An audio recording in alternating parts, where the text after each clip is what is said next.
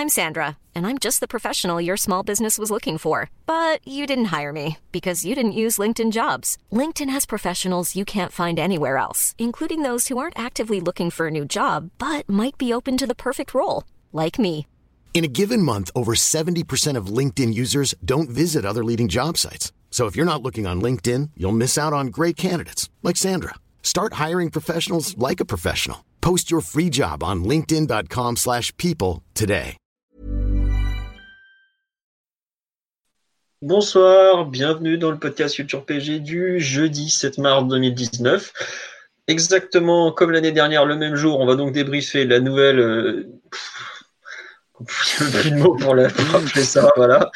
Euh, nouvelle rouste européenne qu'on a reçue. Nous sommes, euh, donc on va parler de PG Motion United, hein, pour ceux qui n'auraient pas compris.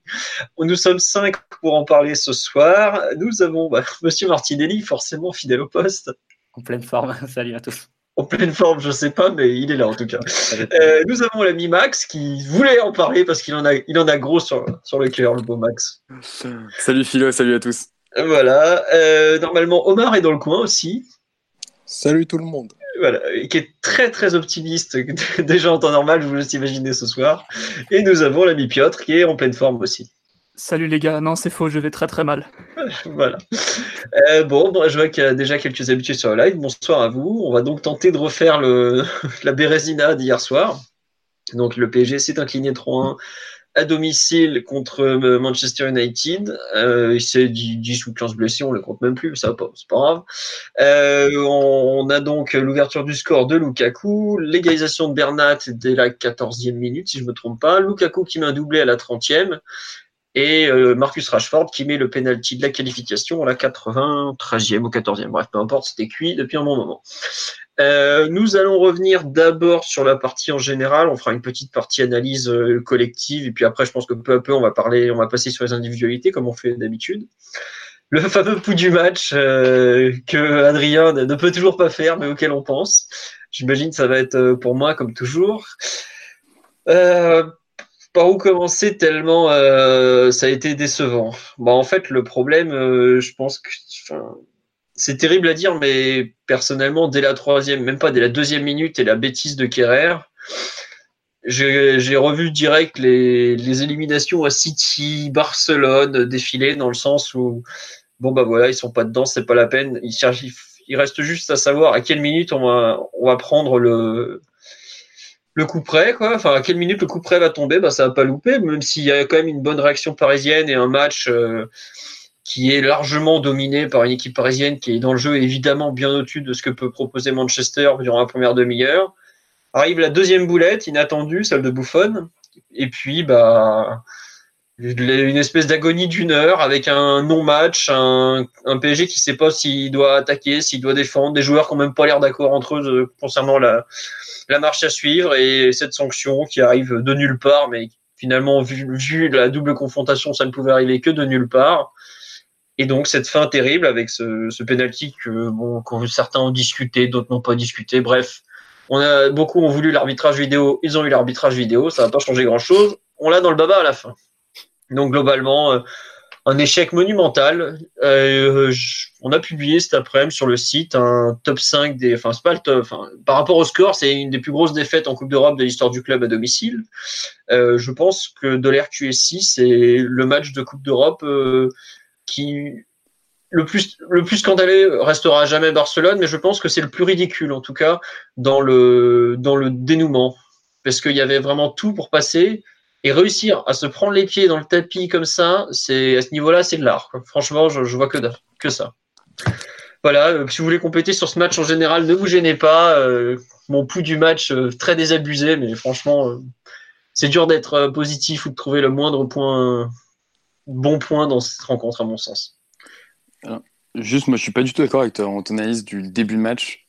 Ah bah, alors, alors, effectivement, oui, on a tous un petit peu, euh, on a tous commencé, euh, pas à faire de l'huile, mais on a tous, on s'est tous un petit peu inquiétés au moment de, l'erreur de Kerrer. Mais j'ai pas l'impression d'avoir revu les fantômes euh, de, du passé, notamment vis-à-vis des joueurs eux-mêmes. Alors oui, effectivement, que les supporters aient pu direct penser à- City, à Barcelone, à, ce non-match l'an dernier également face au, face au Real, pourquoi pas. mais j'ai pas eu cette impression de joueur abattu ou qui se Ah non, non, Max, démonter. c'était moi. hein. C'est moi. Quand j'ai quand j'ai vu ça, j'ai fait l'ADN, c'est bon. Oui, mais tu c'est vois, une soirée de merde qui va finir Oui, mais ce qui, ce qui est encore plus frustrant, c'est que justement, on réalise 30 minutes avant le deuxième but, pas de très haut niveau, mais de bon, voire très bon niveau. Euh, 30 minutes qui était, né- que, qui était a priori le plan de jeu euh, souhaité par, euh, par Tourelle, avec cette idée justement de, euh, de, mettre, un, de mettre la pression et véritablement d'essayer de, les prendre à la gorge pour euh, en mettre un, deux, trois et clairement plier la rencontre. T'as pas réussi à le faire et par un, sur un, coup du sort et cette, euh, cette frappe de, Rashford, évidemment, le, scénario s'inverse. Mais l'idée, elle était là et l'application, elle était pas loin non plus d'être euh, d'être présente.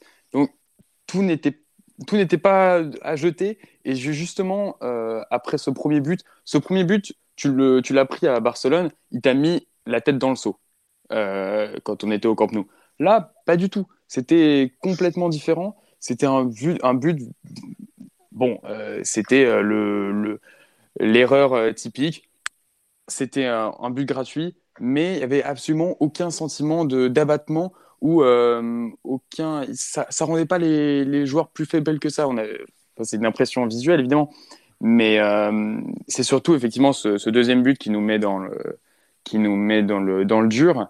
Et après, comme tu le dis, ce- cette espèce de faux rythme presque souhaité par Manchester, où euh, finalement c'était un match d'un niveau médiocre pour la Ligue des Champions. Euh, on a eu une Manchester, c'était faiblard, le PSG pas bien meilleur, beaucoup de déchets techniques, évidemment des erreurs individuelles grossières. Et finalement, au lieu de, on s'est retrouvé pendant 60 minutes dans un entre-deux qui était assez souhaité par Manchester, où tu avais un PSG dans un, contrôle, mais dans une peut-être une fausse maîtrise, et euh, Manchester qui, qui avait l'idée de euh, euh, d'être toujours à un but de un but de, de la qualification, avec ce- cette hypothèse que dans les 10-15 dernières minutes, tu aurais peut-être deux, trois opportunités de, euh, ou deux, trois coups de pied arrêtés sur lesquels euh, tu pourrais faire la différence. Donc, en fait, on on s'est pas laissé endormir. Je sais pas si c'était une volonté, mais il y a eu ce- ce- ces 60 minutes de faux rythme qu'on peut regretter. Et euh, je pense que c'est vraiment ce- cette période qui, euh, qui nous met dans le, dans le saut, au-delà de, des, des erreurs individuelles. C'est ce, cet entre-deux on n'a pas su soit laisser la balle à Manchester dans l'idée que bon, bah, c'était à eux finalement de, de faire la différence, euh, soit t'enfoncer le clou. Et tu vraiment, t'as- Tourelle avait un coach, aurait pu avoir un coaching un peu plus offensif, euh, tu aurais pu avoir davantage de, de participation offensive. Là, c'était euh, c'était le cul entre deux chaises, comme on peut- beaucoup d'entraîneurs le regrettent, et euh, ça nous a finalement coûté cher sur la fin. D'accord, bon.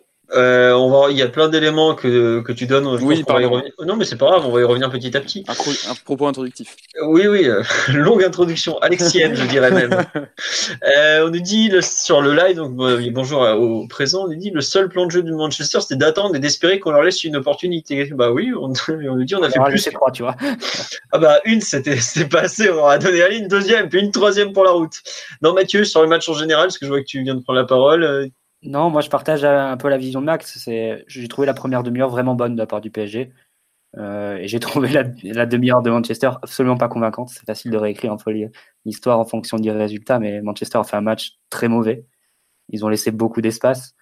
Euh, et pour le PSG, il suffisait d'enchaîner trois passes pour que les espaces apparaissent de partout. Il y en avait sur les côtés avec Alves et Bernat à chaque fois libres. Sur le côté gauche, on avait souvent un 2 contre 1 entre Alves et Di Maria. On peut euh, créer des décalages très facilement. On avait les appels de Draxler ou Mbappé entre euh, Lindelof et, et Shaw. On avait des espaces entre les lignes pour Di Maria aussi quand il revenait plus axial. Verratti et, Marquinhos qui étaient censés être marqués par Lukaku et, Rashford ont touché une infinité de ballons. À chaque fois que Manchester euh, récupérait la balle, il la perdait immédiatement. Paris était installé dans les 30 mètres, 40 mètres adverses. La ligne de défense était de 10 mètres euh, au-delà de la médiane. Ben, C'était un match ultra commode pour le PSG, comme rarement t'en es à ce stade de la co- compétition. Et à partir de là, l'influence du deuxième but, de l'erreur de Buffon, elle est, elle est capitale et je pense qu'elle change la, soirée pour le PSG. Enfin, il y, a deux, choses. C'est soit tu, comme tu mets pas le deuxième but dans ta période forte, forcément tu es un peu à la merci. Mais l'erreur de Buffon et le deuxième but, là, ça change forcément le match parce qu'à ce moment-là, c'est plus Paris contre Manchester, mais, Paris contre ses démons, Paris contre ses peurs et Paris contre son passé. Donc, euh, et là, ça devient beaucoup, beaucoup plus difficile de jouer pour le PSG. Plus, plus le match a avancé, plus l'équipe s'est perdue en structure. Les 10, les 10 minutes juste après le deuxième but sont vraiment mauvaises. Tu retrouves un peu de contrôle en deuxième mi-temps, mais après, au fur et à mesure, ça s'étiole un peu. Et jusqu'à la fin, bon, que tu vois venir oui et non. Oui, parce que bon, on est habitué à ce scénario, mais non, parce que Manchester fait aucune frappe entre, entre leurs deux buts. Donc c'est ça qui rend le, scénario encore plus, encore plus invraisemblable. Mais Ferguson, après la remontée euh, face au Bayern en 99, il a vu cette phrase, il avait dit football bloody hell, pour dire il y a qu'au football que, ça, que des choses comme ça peuvent, peuvent se produire. Oh oui. Et, c'est, et ça a été encore le cas sur une double confrontation comme ça. Dans n'importe quel autre sport, quand tu as un tel écart entre les deux équipes, c'est impossible que, que l'équipe inférieure se qualifie. Et au, football, c'est possible pour une infinité de choses parce que c'est un sport avec peu de buts, peu de des scores qui sont réduits. Mais et donc ça s'est produit hier et donc le PSG est à nouveau le, le dindon de la farce entre guillemets. Oh, tu peux dire la risée de l'Europe, oui. Bah, complètement, oui. On est là, Bien sûr, bah, il faut, faut l'assumer. Hein, c'est c'est une belle, une belle figure de merde hein, que d'avoir que d'avoir été éliminé dans ces circonstances parce que des circonstances plus favorables, c'est impossible d'avoir hein, à ce niveau de la compétition. Oh, le Real avait mis la barre assez haut, mais c'est bien là qu'on défile triple champion d'Europe en titre, les yeux dans les yeux, en faisant encore mieux. Et oui, on est comme ça, nous.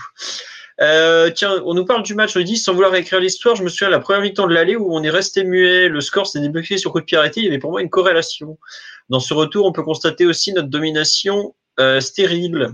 on nous parle après, notamment lié au repositionnement de Mbappé en pointe, qui l'interprète mal et globalement l'animation offensive qui se reposait beaucoup sur des exploits individuels. Pour résumer, le match aller n'était-il pas un écran de fumée? Oh, je trouve pas du tout que le, jeu offensif du PSG se résume à des exploits individuels sur la première période. Ouais, il y a beaucoup de choses qui vont pas dans, cette réaction. je t'en prie, Simon, t'as l'air parti là.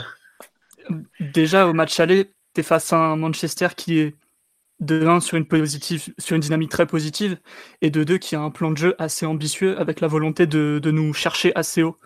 Ce qui change complètement la donne euh, tactiquement et surtout techniquement. Et la première mi-temps de l'aller, vu que c'est le sujet de la remarque, on montre énormément de contrôle face à une pression adverse qui est, qui est pas parfaite, mais en tout cas, il y a beaucoup plus de pression qu'hier vu qu'il n'y en avait pas. Et surtout, euh, même si il y a une phase d'observation et très peu d'occasions en première mi-temps, on est quand même capable de produire des, euh, des enchaînements collectifs aboutis, dont deux qui mènent à deux un contre un avec le gardien, qui était hors jeu, je crois. Mais en tout cas, euh, on avait été capable de produire du jeu collectif et d'échapper complètement euh, au plan de jeu de Manchester.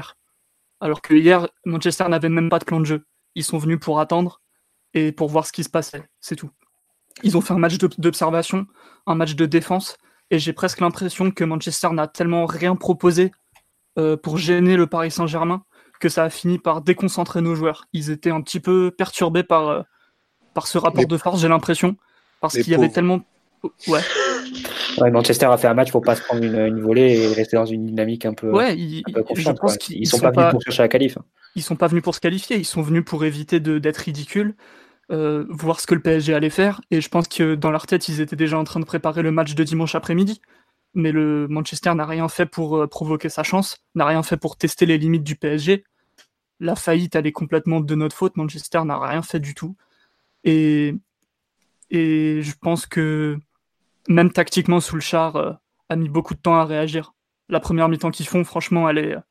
Si t'enlèves euh, la deuxième erreur de Buffon, qui, leur, euh, qui, change complètement la phase du match, leur mi-temps, elle est indigne. C'est-à-dire qu'ils défendent à 4 dans l'axe. Et le PSG propose une ligne de 5 offensifs par rapport à ça, ce qui fait que tu as toujours un homme libre d'un bout à l'autre du terrain, et tu peux avoir un bloc haut à l'infini et faire circuler le ballon tant que techniquement tu déroules. Et Manchester n'a rien fait contre ça avec un peu plus de talent et de réussite tout le long du match, tu dois pouvoir mettre le deuxième but parisien qui, aurait pu faire la différence. Et on a manqué de, manqué de d'efficacité. Et bien sûr, le, scénario du match fait que tu le payes très très très cher. Mais non, c'est pas. En tout cas, pour, pour finir l'explication, le match aller n'est pas du tout un match en trompe il y avait d'autres enjeux, il y avait d'autres joueurs sur le terrain. Et le PSG a vraiment fait un match très très abouti, plus qu'hier. Mais, mais ça, ça ne se compare pas, assurément. Très bien. Omar, qui est probablement d'un avis beaucoup moins positif que vous sur le match parisien, de ce que j'avais compris dans, dans les premiers propos. Non, mais du coup, j'ai écouté euh, sagement ce, qu'ont dit mes, mes amis. Et euh, enfin, moi, j'ai une lecture un peu différente euh, du match, non pas, non pas sur le contrôle. Pour moi, c'est un, match de plus à ranger dans, le musée de la, science-fiction du foot qu'on a ouvert euh, il y a maintenant quelques années. Parce que quand bien même euh, Manchester n'ait pas fait un match, euh, je crois que c'est Simon appelé courageux, parce qu'ils défendaient à 5, il faut voir qui ils, qui ils ont aligné, dans quel contexte ils étaient, et surtout que ils ont même pas caché et c'était très le plan de, le plan de jeu de, de Manchester il était annoncé dans la presse la veille ils allaient attendre 70 minutes et voir ce qui s'est passé. Mais dans notre grande hospitalité, on a réussi à relancer la double confrontation au bout d'une minute. Et pour moi, en fait, ça, ça occulte les 30 minutes de, de soi-disant qualité dans laquelle, au final, on crée très peu d'occasions. Parce que Manchester te laisse la balle, c'est acquis, c'est acquis de fait. Mais T'es dur, Il y a, il y a deux ou trois frappes à bout portant euh, de Mbappé, de Daniel Alves. Il y a des centres qui passent euh, juste à 2 mètres de la ligne de but de, de Derea. Il y a le face-à-face de Bernat. Il y a le but de Bernat. Bah, dans, dans, toutes les actions que tu dis, il y a un moment où ça manque de qualité. Je suis d'accord, mais ça arrive dans la surface d'une façon hyper facile, qui fait qu'à un moment, tu te dis, euh, si tu continues comme ça, les buts vont arriver et vont arriver très facilement. Non, mais il, il manquerait plus que tu n'ailles pas dans la surface quand, en, quand en face, ils ont aligné Pereira, McTominay, Fred, euh, il y a Bailly qui est, qui est arrière droit. Donc forcément, à gauche, je parle juste en. Je relativise par rapport à l'adversaire. Je dis que tu as été meilleur sur la, deuxième, sur la première demi-heure et sur l'ensemble du match euh, même, et que rien ne justifie une défaite. Enfin, elle arrive complètement par hasard. C'est enfin, quand même curieux que le hasard fait qu'on fasse une nouvelle fois des erreurs défensives ridicules parce que en fait, il n'y a pas, pas d'autre mot que ça. Quand tu relances, comme on le fait au bout d'une minute de jeu, une double confrontation, je veux dire, on ne peut pas sortir le mental du foot, c'est pas possible. Donc, on y, on y reviendra peut-être plus tard. Peut-être que j'ai un jugement très dur, mais pour moi, en tout cas, la pseudo-qualité de la, de la première période est à relativiser. Après. Vas-y, fini, fini. Après, donc, on en arrive à, à, quelque chose qui devient pratiquement inéluctable, c'est que du coup, on garde le ballon pendant 35-40 minutes. Euh, il manque toujours le petit quelque chose qui fait que tu crées un but. Ouf, t'as pas besoin de mettre tout le truc. Allô? Ouais. Je comprends rien ce qui s'est passé, j'ai mis mute, mais ça va pas mieux, désolé. Il n'y a, pas de souci. Et là, tu as, le, le, as une espèce de j'ai un peu de mal à l'expliquer, mais il y a une tension qui s'empare du, du, stade. C'est plus le parc des Princes, ça devient le, je sais pas, le parc des Pleutres ou je sais pas. Tout le monde est un peu tremblant, tout le monde rate un petit peu le geste qui, le geste juste, et on en arrive à cette situation ubuesque où une équipe donc qui est venue pour attendre, qui a pas fait de tir, marque trois buts avec une seule occasion. Et en fait, je, je m'arrête jamais au résultat brut, mais pour moi, ça balaye tout, tout, tout, tout le reste. Et c'est, en fait, c'est trop dur pour le coach. Franchement, c'est trop dur pour certains joueurs de, d'être sortis de la sorte. Mais il y a un moment, il faut regarder les choses dans les yeux. Et là, on est au-delà du ridicule. Vraiment, c'est, c'est terrible comme sensation et comme sentiment. Moi, je te rejoins totalement, Omar. Mais ça, personne ne conteste. C'est juste que le ridicule, il arrive justement parce que le, résultat n'est pas en corrélation avec la performance ou avec l'écart qu'il y avait entre les deux équipes, plus exactement. Mais Mathieu, au bout d'un moment, ta performance, euh, enfin, tu as une équipe de Tanche en face, excuse-moi de dire ça comme ça. je ne le conteste pas, mais je dis quand même que tu as été meilleur que l'équipe de Tanche. faut pas non plus faire passer. Euh, mais non, les... mais c'est ça le pire, c'est que tu même pas meilleur. Tu mets un but contre une, une défense. Passe 4 fois la médiane en 90 minutes. Mais peu importe combien de fois il l'a. Ouais, mais c'est peut-être encore pire. C'est que euh, déjà, tu leur donnes des trucs pas possibles, mais toi, tu arrives dans la surface, de la 30e à la 90e, je sais pas si on a réussi une action collective à peu près euh, cohérente, par exemple. Bah, le but refusé pour hors-jeu. Bah oui, mais leur jeu, c'est pas cohérent au bout d'un moment. Non, mais bien sûr, je force un peu. Mais sérieusement, euh, je trouve qu'en termes d'animation offensive, on a plusieurs C'est quoi les causes? Comment vous l'analysez vu qu'on a été inférieur Mais parce, que pour autant. les mecs, franchement, ils arrêtent de jouer, ils se retrouvent, euh, ils sont perdus psychologiquement. pour United entre la 30e et la 90e, c'est ça qui est. Mais on joue à la baballe, nous. Enfin, je sais pas, quand à la fin de l'air blanc, on n'arrêtait pas de dire ah, le PSG joue à la baballe et tout. Mais hier, on fait pire que ça. On fait pire que ça encore. On a une possession d'une stérilité et encore une possession. Bon, voilà. On n'arrive pas à avancer. On a les joueurs qui se crament individuellement à tour de rôle en faisant des sprints où tu n'as plus aucune harmonie collective. Franchement, tu prends des actions entre la 70e et la 90e.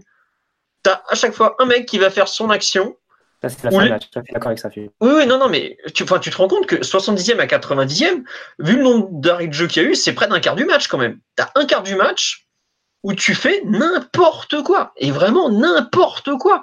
Et au bout d'un moment, tu as envie de dire, mais attendez, euh, vous êtes censé être. Vous avez le match en main. Puis, enfin, oui, parce qu'en face, il n'y a rien. Tu as la qualification, c'est toi qui en décides puisque tu as le ballon tu as le score qui est, qui est pas en ta faveur, mais sur les deux matchs, il est en ta faveur, et tu fais ça. Mais entre le non-coaching, parce que franchement, faut en parler, je trouve, l'organisation de l'équipe qui était vraiment douteuse, et le fait que les joueurs se sont complètement délités, mais bien sûr que le match est irrationnel, que United aurait pu tirer depuis le parking qui ça aurait fait barre transversale rentrante. Mais au bout d'un moment, il faut aussi regarder un peu le match du PSG. je suis d'accord que on fait pas, on fait une bonne demi-heure. franchement, comme tu l'as dit, je crois que c'était sur Twitter, on fait une demi-heure, une excellente demi-heure. Mais alors l'heure après, c'est peut-être, euh, franchement, je crois qu'on est, on a, c'est dans le, le plus mauvais de depuis les matchs contre Amiens, Toulouse et Bordeaux. Et ça, c'était des rencontres où, entre guillemets, tu as la Coupe d'Europe dans la tête, tu reviens de trêve internationale, donc c'est des rencontres où tu as zéro préparation.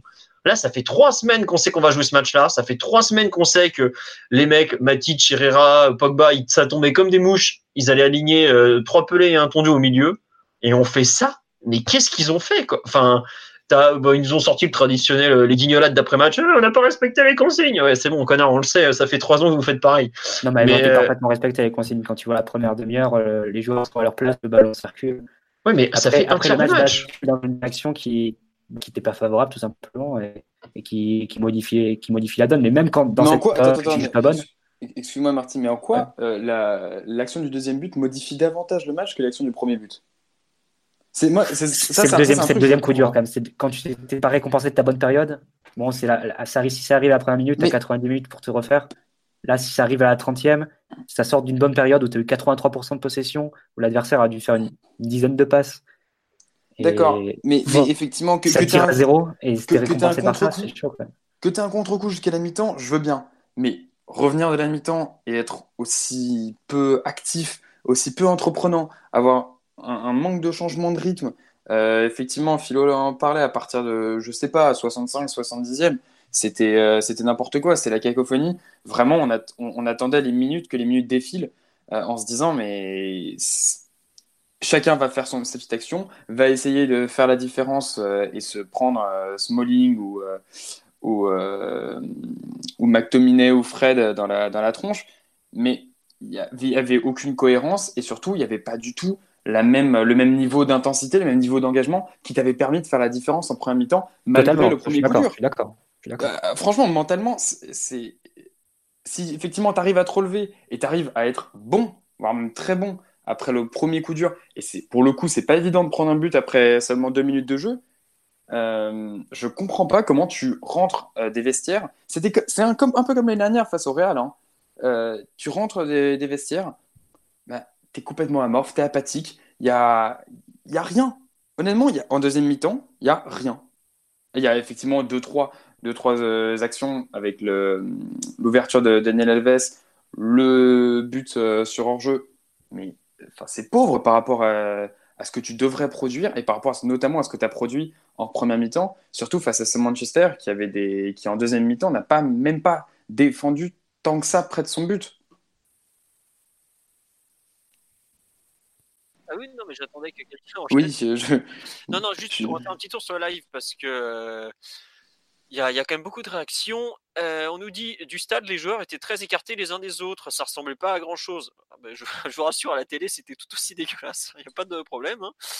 Euh, on nous dit Manchester n'avait besoin de marquer qu'un seul but pendant 60 minutes en espérant ne pas en prendre. C'était jouable. Le problème vient de nous. Bah, là, euh, je pense qu'on est plutôt d'accord. On nous parle de sabordage en règle. On nous parle de joueurs, mais on va en parler après des joueurs.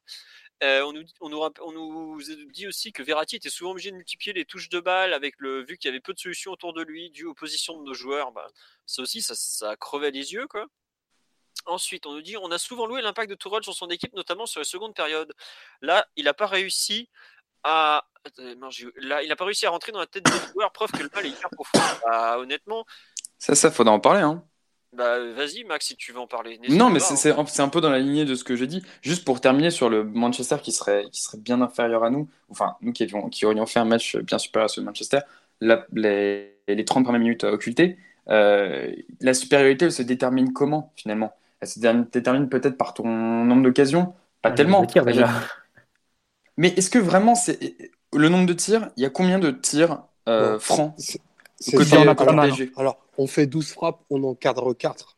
Mais on crée en réalité une seule occasion.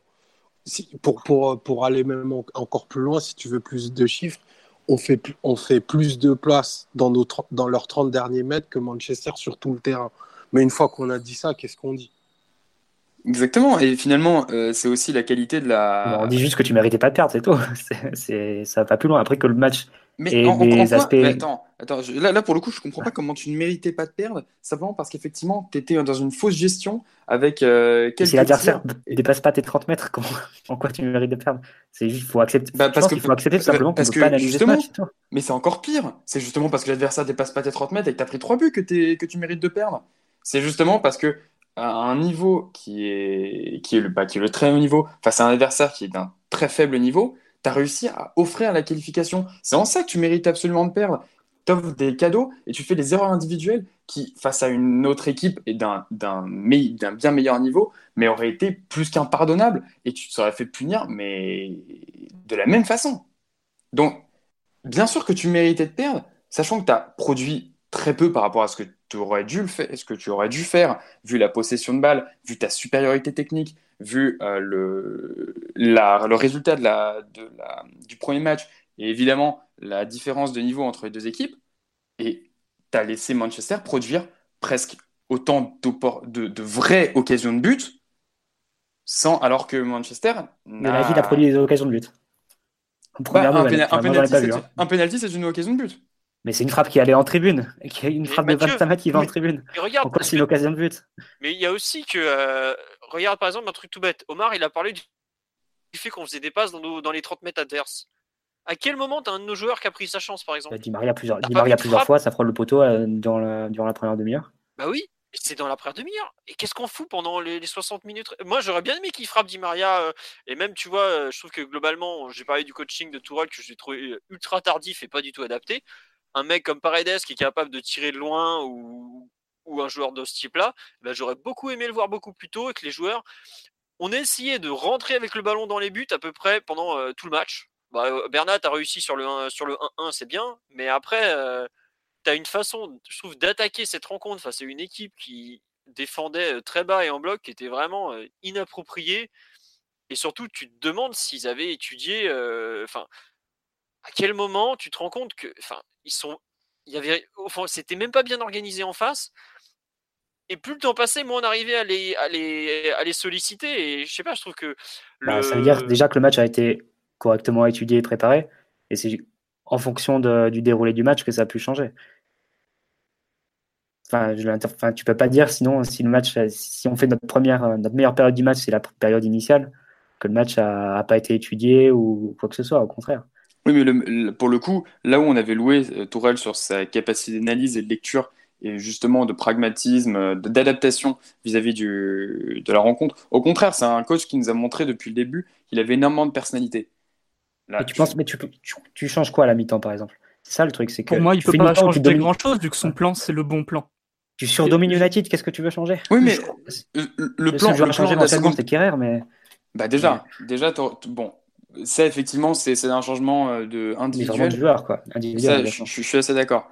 Mais dans ce cas-là, moi, ce que je ne comprends pas, c'est comment tu peux avoir un tel décalage entre le début de la première mi-temps, la façon dont tu attaques le match, ton plan de jeu, et celui que tu avais en début de seconde période. Bah, moi, je te dis, le deuxième but, le 2-1, ça change beaucoup. Mais qui change pendant la- la- les, les 10-15 premières minutes de la fin de la première mi-temps de la première mi-temps, on peut le comprendre, t'es es assommé, t'as pour le coup, euh, t'as fait beaucoup d'efforts, t'es pas récompensé, bien au contraire, on te, on te punit. Mais dans ce cas-là, tu reviens 15 minutes au vestiaire, tu te, tu te fous un coup de, de jet d'eau sur la gueule, et tu repars comme si t'étais à, en- à la première minute, comme si effectivement t'étais reparti à 1-0 avec l'erreur de Kerrer. C'est ça que je comprends pas, pourquoi il y a un tel décalage. Et Moi, je les ai vus repartir.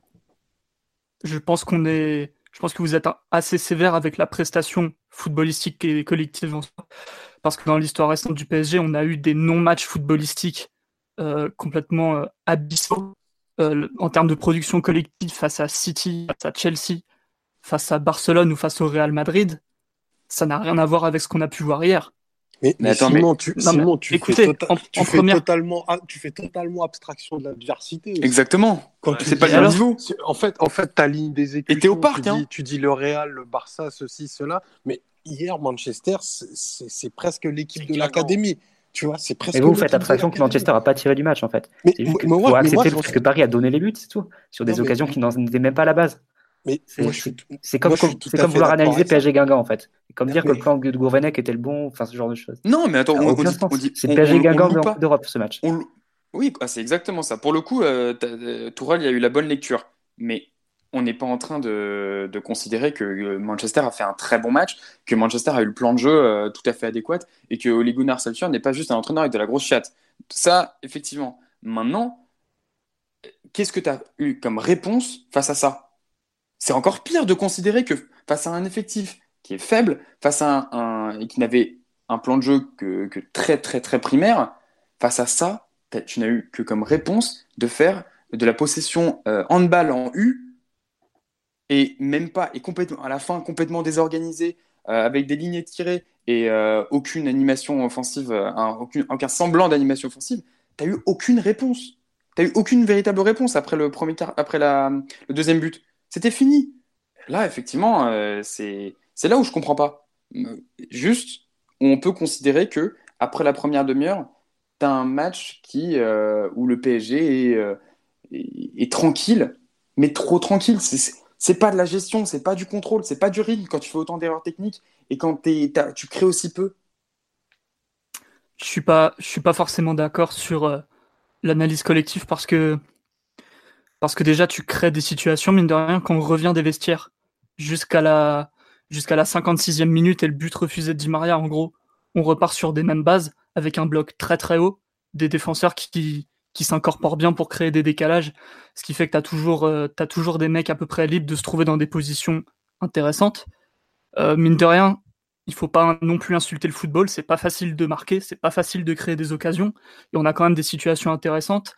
Et il se trouve qu'à la 56e, Soulchar fait un changement tactique, euh, où on voit d'ailleurs, il présente son petit papier à Ashley Young et ça change tout, pour son équipe en tout cas, parce qu'il passe en 5-4-1, et là, à partir de ce moment-là, on a beaucoup plus de mal à trouver de l'espace, à trouver de la profondeur. Euh, même les défenseurs centraux d'United reculent de quelques mètres pour vraiment bloquer euh, les accès à la surface euh, tels qu'on a pu les trouver en première mi-temps. À partir de ce moment-là, on est certes un peu moins bon, mais tu peux pas décorréler ça du fait que United n'était absolument pas intimidant, que tu avais le contrôle et que c'est pas ça qui crée ta défaite, c'est d'autres choses, c'est d'autres erreurs et notamment mentales. À la fin du match, il y a eu une faillite plus mentale que collective selon moi. Parce que même si tu pars un peu dans tous les sens, que, l'équipe euh, a du mal à s'entendre sur ce qu'il faudrait faire avec euh, Alves qui reste très haut et très intense devant et, une ligne défensive et des milieux qui ont du mal à retrouver un peu de compacité, ça c'est vrai.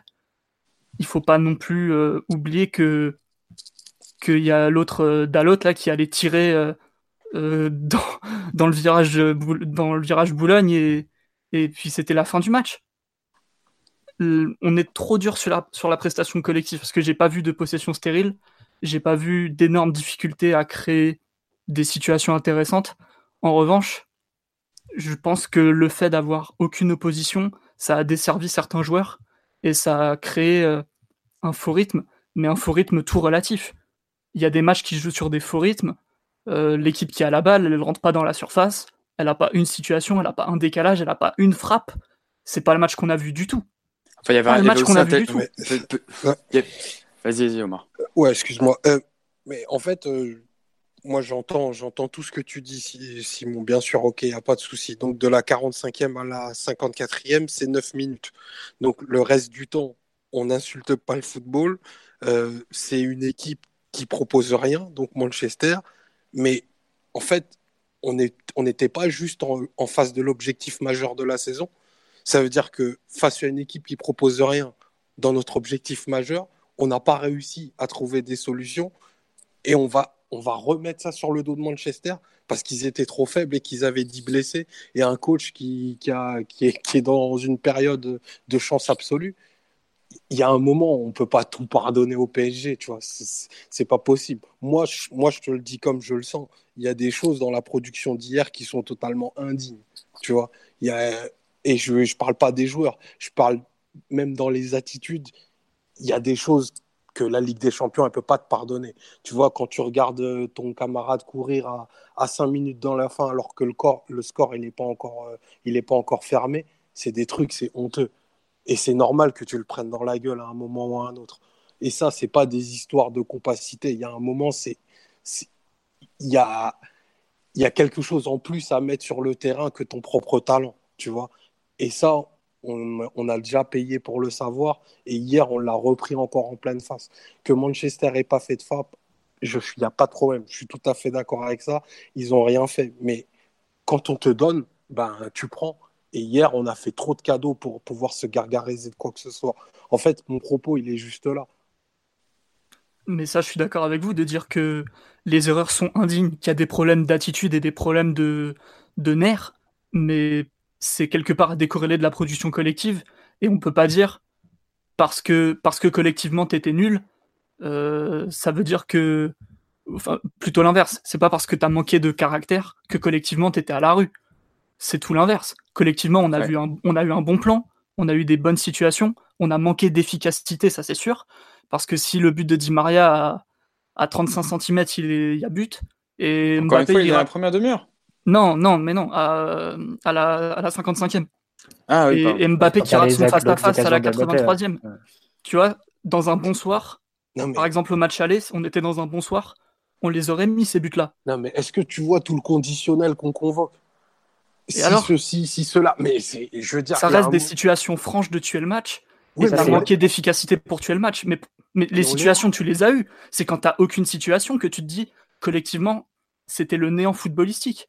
Mais Face au Real Madrid l'année dernière, c'était un néant footballistique. On n'a eu aucune occasion du match. Moi, j'emploie pas cette histoire de néant footballistique parce que je te le dis, comme je te le dis au départ, de base, Manchester, ils viennent avec une équipe tellement inférieure que bien sûr qu'ils vont faire forcément des occasions. La, la, chose la plus minimaliste possible pour pouvoir optimiser leur match. C'est ce qu'ils ont fait. Et ils n'ont même pas eu besoin de forcer, j'ai envie de te dire.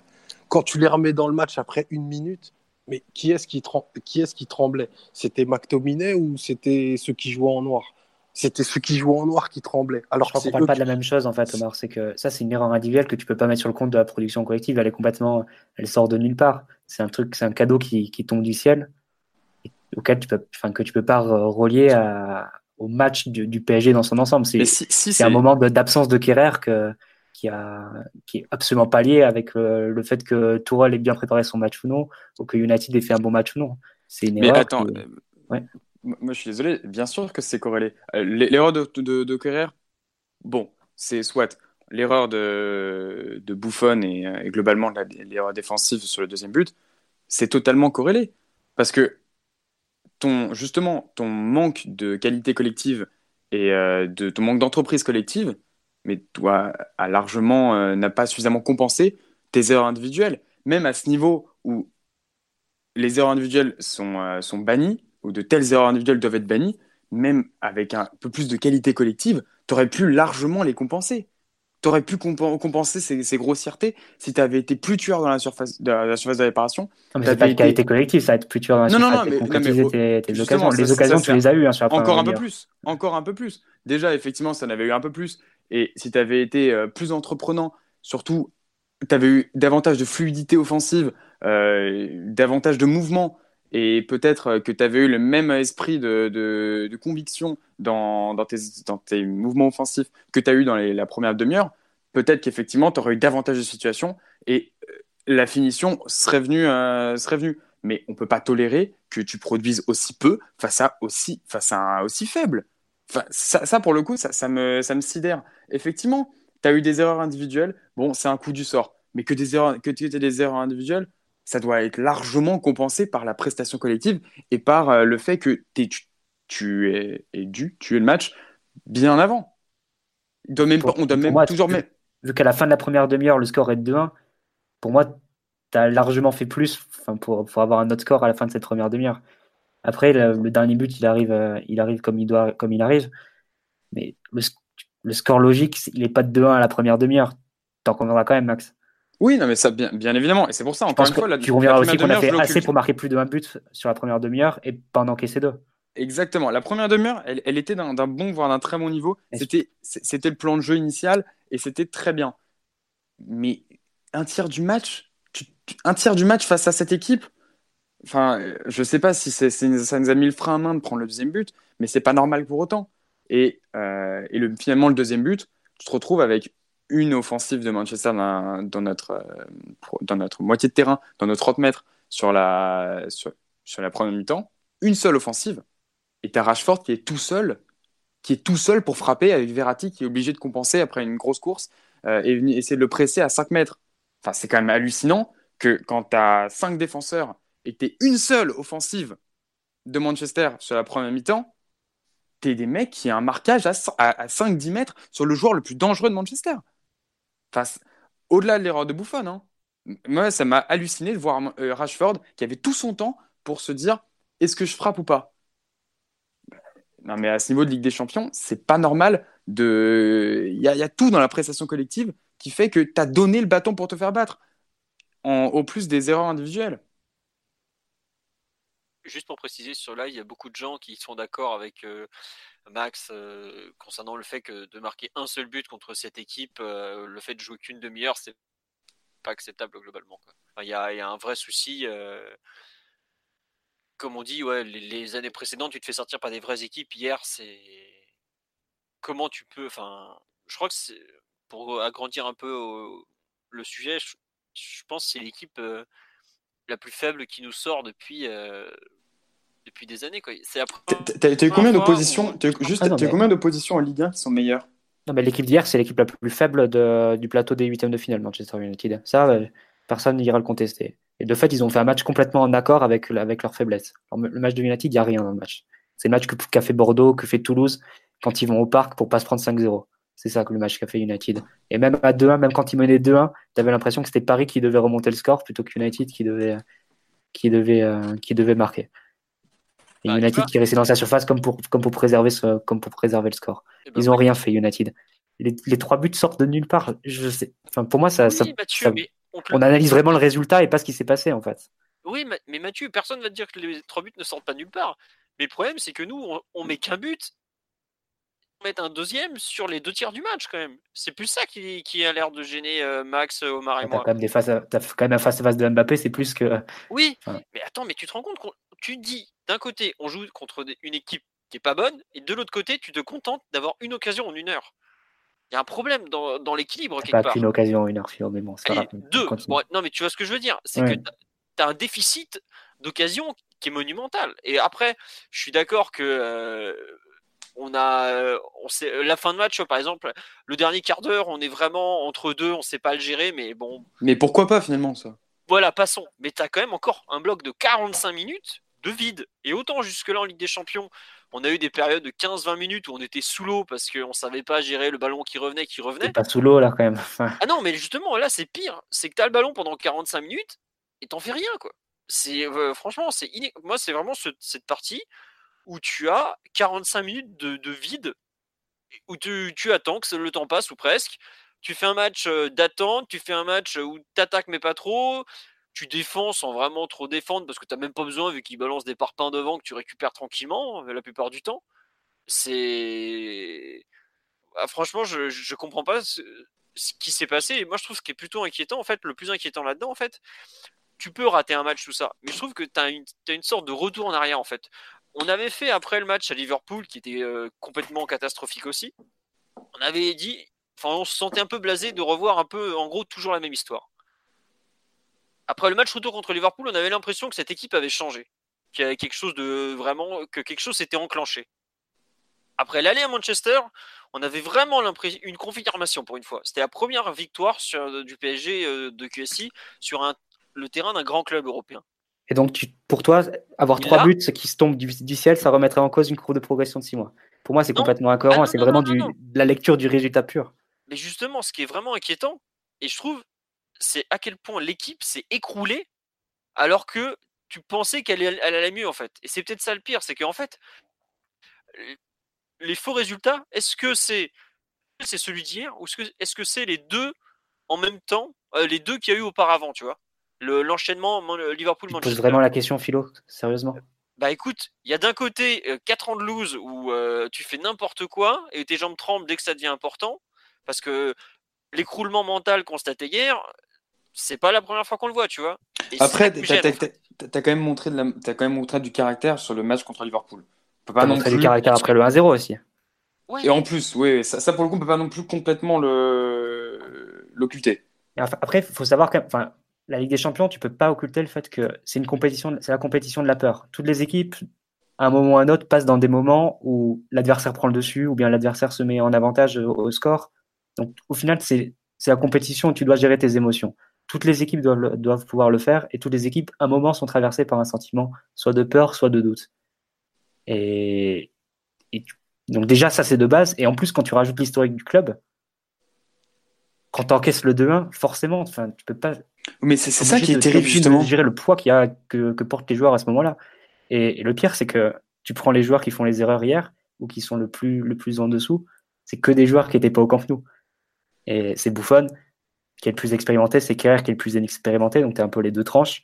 Tu as Mbappé qui est champion du monde et qui a, qui a plutôt, enfin, mentalement, qui a montré qu'il était fort par le passé. Et Draxter. Trois joueurs qui n'étaient pas au Camp Nou, plus un autre. C'est les quatre qui sont vraiment en dessous sur le match d'hier. Et ça fait et donc trois qui sont qui n'étaient pas au Camp Nou, ce qui fait que ça montre que ça a vraiment infusé le club, et pas, pas que les joueurs qui étaient là euh, le 8 mars.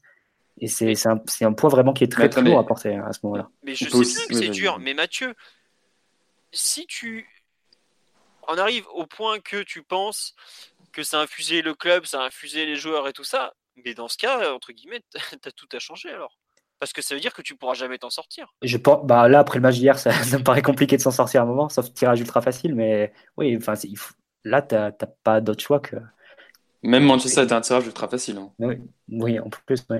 Non, il n'y a que le temps qui pourra Mais là, c'est clair que tu viens de, vivre une cicatrice et de qui vont laisser des séquelles qui sont. Maintenant, aucune équipe qui, quel que soit le match, le score se donnera, pour, donnera perdu le match retour quand elle affrontera le PSG en game ou en quart de finale avec des champions. À chaque fois, ils penseront qu'ils auront, qu'ils auront une possibilité de revenir. Et à chaque fois, le PSG, quels que soient les joueurs sur le terrain, quel que soit sa survie, Thiago Silva, ça je vous rassure. ça arrête pas de couper là ou c'est chez moi Oui, non, c'est pas, pas que chez toi. D'accord, non. Ah, pardon, excuse-moi. Non, non, mais en gros, de connexion. Oh, ouais, t'as la connexion qui est un peu en train de sortir en Oui, ce que tu disais, c'est que. Euh, non, mais ça, ça, ça, survivra tout le temps. Enfin, sur les prochaines années, à chaque fois, l'adversaire pensera qu'il a une chance. Et chaque, chaque, fois, le PSG pensera qu'il a une chance de se faire remonter. Et, ça, ça va prendre du temps et plusieurs, euh, plusieurs éliminatoires pour, pour effacer. Bah, surtout que entre des éliminatoires, on n'en joue pas beaucoup, on en joue un par un euh, depuis trois ans. Euh, on n'est pas prêt de s'en sortir. Hein. Mais encore une fois, ça, c'est juste ça c'est décorrélé du, du, match du tiers. C'est-à-dire que franchement, je sais. Alors, ça se fait effectivement individuellement sa rencontre, mais moi j'ai jamais pensé au, au Camp Nou hier. J'ai jamais pensé à ce qui s'est passé le 8 mars 2017. même à 2-1. Max, c'est pareil chez toi, ça va pas Allô, Maxou ah. Ouais, ouais. Euh, non, mais. on, nous, on, nous, on nous censure Je sais pas, c'est bizarre. Enfin, euh, Omar, tu t'entendais ou pas, toi? Parce que là, c'est un peu relou. Euh, bah, ça ça, coupe. Ok, euh, d'accord, on a le euh, problème de la distorsion quand les connects sont pourris. Euh, non, Max, regarde, reviens pour voir. Oui. Non, ça a l'air d'être reparti. Donc tu disais, t'as pas ressenti les, les- Non, j'ai- pas du Non, mais j'ai même pas eu. franchement, j'ai même pas eu un moment de, de- de crainte. Alors effectivement, oui, bah tu, à la fin, t'es un peu plus, un peu plus stressé que que euh, que d'habitude parce que t'es le PSG et que euh, dès que t'as un coup de bâton, ton ton mur de béton il, il tombe. Donc effectivement, tu, tu te sens que euh, ça, ça peut craquer. Mais t'as vraiment fa- face à l'effectif qui est ultra faible en face, mais t'as aucun moment où vraiment t'es inquiet et tu te dis bon bah là on, est en train de se mettre euh, on est en train de se mettre en difficulté. Mais c'est ça qui est le pire. C'est qu'au moment où justement tu es face à beaucoup plus faible que toi, mais tu es incapable, tu es un putain de loup qui, qui devient un chiot. Qui est, face à, la, face à la petite chèvre, effectivement, tu vas rien manger. Au lieu de tuer, eh ben, tu te fais bouffer derrière. Mais c'est hallucinant de toujours donner le bâton pour se faire battre. Mais pour autant, ce match, il est complètement décorrélé de. Il doit être décorrélé de celui du, Barça. Ça, c'est juste que, effectivement, bon, bah maintenant, comme Mathieu l'a dit, ça crée euh, chez l'adversaire l'idée que euh, le PSG est une équipe euh, ultra fébrile qui, même avec un score ultra favorable à l'aller, est toujours prenable et même à domicile. Parce que ça, on peut. On, vous parlez de City, de, de Chelsea, de Barcelone. C'était des matchs à l'extérieur. Ça, c'est. c'est- On n'avait jamais fait, euh, on n'avait jamais fait ça au parc. Bah, L'an dernier, le retour contre le On, Real et on le a, parc, il on a cramé catastrophique. 150 torches, euh, on a, on a empêché le Real de dormir pour se faire plier en 4 minutes. Ouais, mais on était moins fort. Ouais. Oui, exactement. Ouais, ouais. Non, franchement- est moins fort. Non, non, on, on fait un, on fait un non-match. Largement moins fort sur les deux matchs. Sur les 180 minutes, on Voilà. n'existe presque pas. C'est ça en fait, on fait un, on fait un non-match, mais finalement, bon, bah, il y, a un- il y avait un résultat, euh, un résultat ultra positif pour le Real aller. On fait pas juste pas d'exploit, mais on, se déchire pas comme, comme ce qui s'est passé euh, euh, hier. Euh, sur l'aspect euh, collectif, mental, est-ce que vous voulez rajouter quelque chose ou on avance peut-être jusqu'aux individualités Ah non, je voulais juste, passer sur live. Il y a effectivement pas mal de gens qui refusent de, de comparer avec la remontada, notamment le fait que bah, Kierer et Buffon euh, transpiraient la fébrilité par exemple et que bah, ils n'y étaient pas tout simplement. Donc euh, voilà. On nous parle de l'analyse vidéo de Gazette Tactique, effectivement, est très intéressante. C'est sur YouTube si vous voulez chercher. On a une personne qui effectivement était comme moi dès l'ouverture du score a senti que ça allait pas le finir. Euh, on nous parle effectivement de l'absence de gegenpressing, mais pour, pour faire du gegenpressing, il faut que l'équipe en face tienne le ballon. Dès qu'il l'avait, il balançait un parpaing devant. Non, mais Gegenpressing, la première demi-heure, c'est un modèle du genre. Tu as 85% de possession. Voilà, mais après sur la durée, par exemple. dans les, dans les deux secondes qui suivent après la, après la, la perte. Ouais, non, je, je suis d'accord, mais euh, après, je, je vois un peu ce que veut dire la, la personne dans le sens où euh, sur la durée En du deuxième match, mi-temps, ça, en deuxième mi-temps, l'équipe s'est vraiment étirée oui, pas- avec le, le fil des minutes et le coaching n'a pas su enrayer ça. Je pense que Tourelle, quand il fait rentrer, euh, enfin quand il fait rentrer Paredes déjà, mais quand il fait rentrer surtout Meunier pour, pour rajouter Alves dans le cœur du jeu, ça fait Alves, Verratti. Paredes. Je pense que c'est voilà, c'est pour, euh, pour faire de la possession défensive entre guillemets, pour, pour pas s'exposer à ce que à des paires de balles et à ce que Manchester euh, à ce que Manchester puisse revenir sur des contre-attaques ou ce genre de choses. Mon manque de pause, c'est sur une paire de balles de Alves que, qu'il y a l'action du penalty. Je sais même pas pourquoi on dit l'action du penalty, tellement c'est absurde, mais, mais c'est une frappe qui va dans les nuages, mais bon. Et, euh, mais bon, je pense que c'est à la base, c'est ce que cherche, c'est ce que cherche Tourelle avec, avec ce changement-là. Mais effectivement, euh, la tendance de la deuxième partie de la, de la deuxième mi-temps, c'est que par fatigue, par, euh, par peur, on ne saura jamais vraiment. Mais l'équipe s'est un peu plus étiolée. Et il y a quelques, il y a quelques possibilités pour United dont, dont ils font absolument rien. Ils n'arrivent pas du tout dans nos 30 mètres. Mais ils arrivent à passer la ligne médiane. Donc pour eux, c'était déjà un très grand pas sur Magia. C'est vrai que c'était- peut-être euh, c'était l'exploit. Bon. Oui, Simon. Il y a un truc que j'ai un, peu Excuse-moi, de, un petit peu de mal à comprendre sur la deuxième mi-temps, c'est que malgré tout, on est qualifié jusqu'à la 93e minute.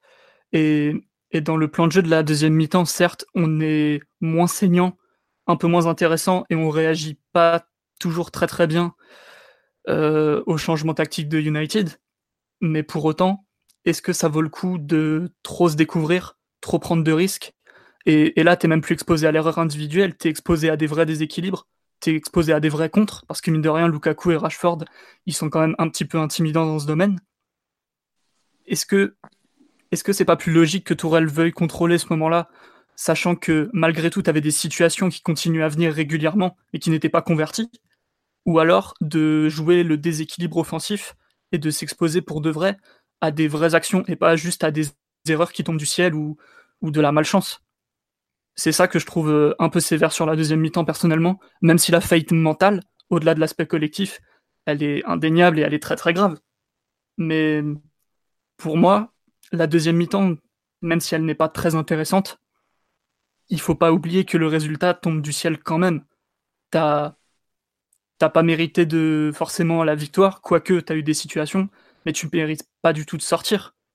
C'est c'est très bizarre comme moi, pour moi comme, comme situation à analyser. Et je trouve que je trouve que vous avez, vous avez été un peu sévère sur le, le néant de la productivité en seconde mi-temps.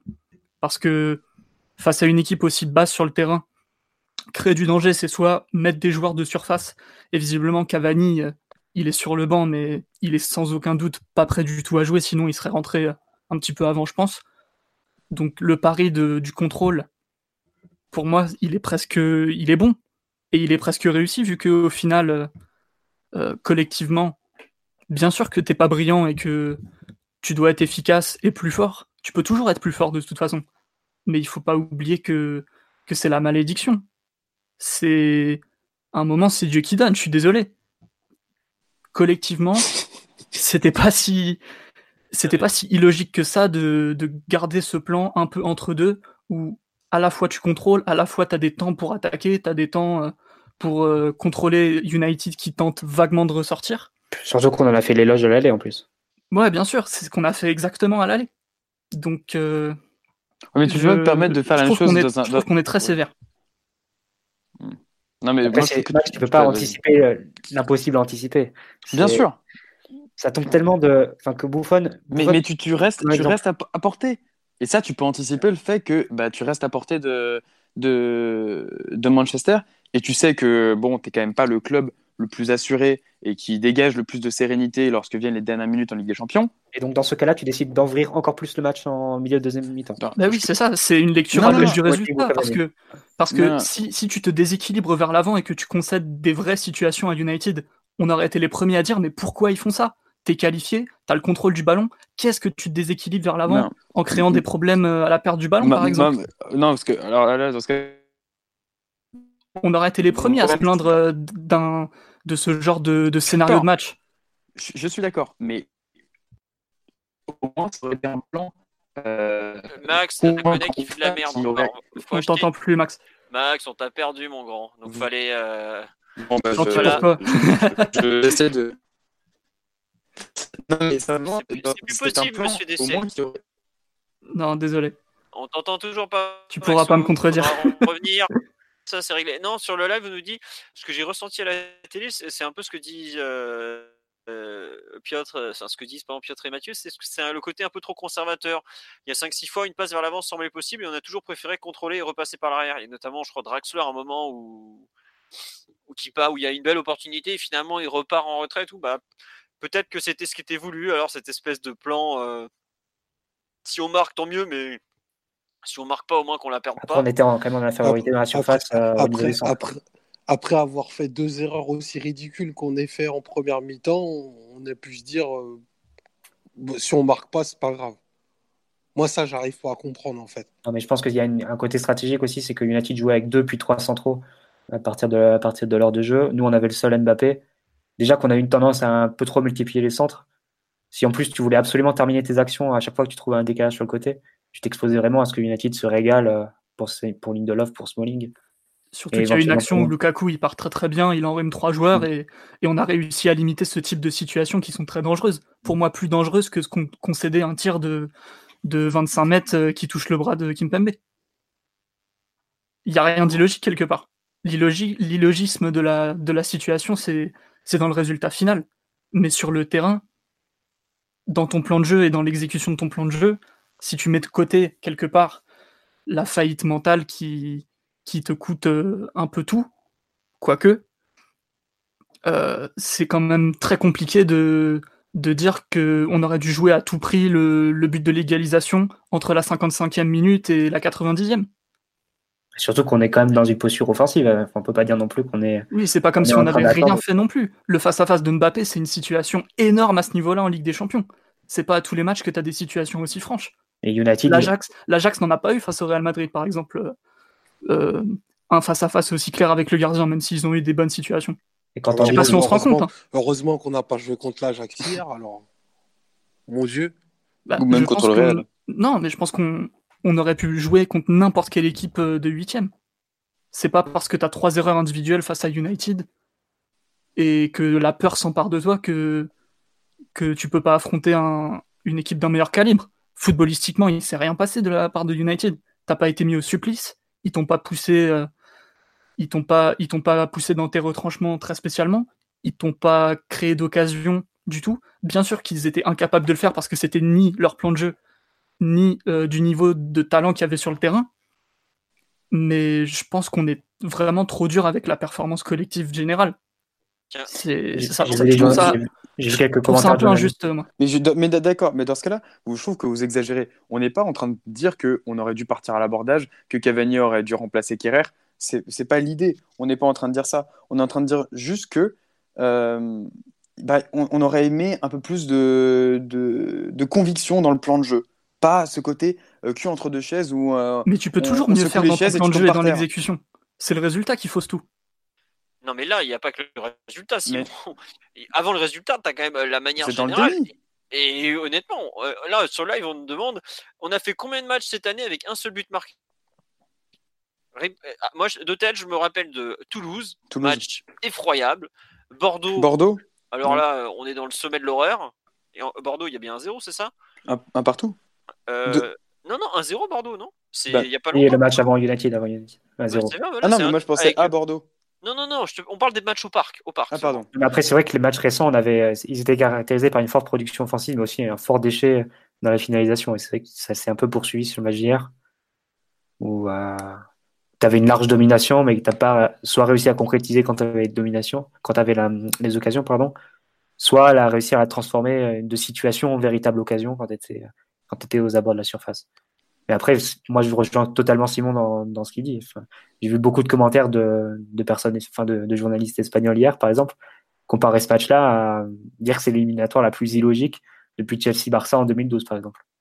C'est un peu. euh, Non, mais que ce soit l'élimination la plus lunaire, effectivement, depuis, euh, depuis, depuis le, le 1-0 au, au Camp Nou euh, entre Chelsea et, et le Barça, pourquoi pas? Effectivement, oui, c'était lunaire. C'est un truc qui doit jamais arriver. Tu rejoues le match 100 fois, ça n'arrive qu'une fois. Effectivement, oui, mais au-delà de ça, c'est quand même arrivé une fois. Et c'est arrivé euh, hier soir parce que tu te laisses encore une fois apporter parce que je sais, euh, dans la transformation du jeu, tu as été trop, t'as été trop faible pour, euh, dans, les 30, dans les 30 derniers mètres. Ra- Rassure-moi, Mathieu, il comparait pas quand même la, la production qu'a fait Chelsea en 2009 contre le Barça. à non, ce qu'on a 2012, fait hier. 2012, Omar, 2012, 2012. Euh, de- Ah, 2012. Oui, Ah, quand, quand Chelsea se qualifie avec absolument rien. Ah, j'ai failli, j'ai failli tomber. Ah oui, le ouais, je- Torres. non, Euh, écoutez, Non on sera, je pense, jamais d'accord sur l'aspect collectif. Il y a euh, deux camps qui ont exposé leurs arguments euh, de façon assez importante. Euh, on- je, pense- je vous propose d'avancer jusqu'aux performances individuelles, euh, puisqu'on a abordé l'aspect mental et autres. Qui veut commencer sur ce, ce point euh, concernant, parce que euh, collectivement on a fait le tour globalement, euh, est-ce qu'il y a des performances individuelles que vous, vous voulez mettre en avant euh, Bon, forcément, pas forcément en bien, évidemment. Euh, qui veut commencer sur ce point? Parce qu'on a déjà quand même à une heure de podcast euh, et je pense qu'on en a encore pas mal derrière, donc faut, on va avancer un peu. Là, il faut revenir aux origines du mal et parler de, de Thilo Kerrer. Bah vas-y, je t'en prie, Simon. Euh, le pauvre, il fait. Enfin, le pauvre. Il est coupable du- d'une erreur technique gravissime à ce niveau-là. C'est-à-dire euh, passe en retrait mal appuyé.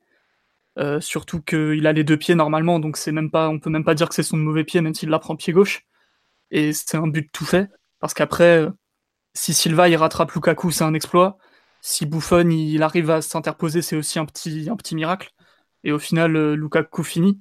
Et c'est ça qui, c'est ça qui crée le, le premier frisson et qui permet à United de, en tout cas, de gagner beaucoup de terrain au score. Et tu crées un joker.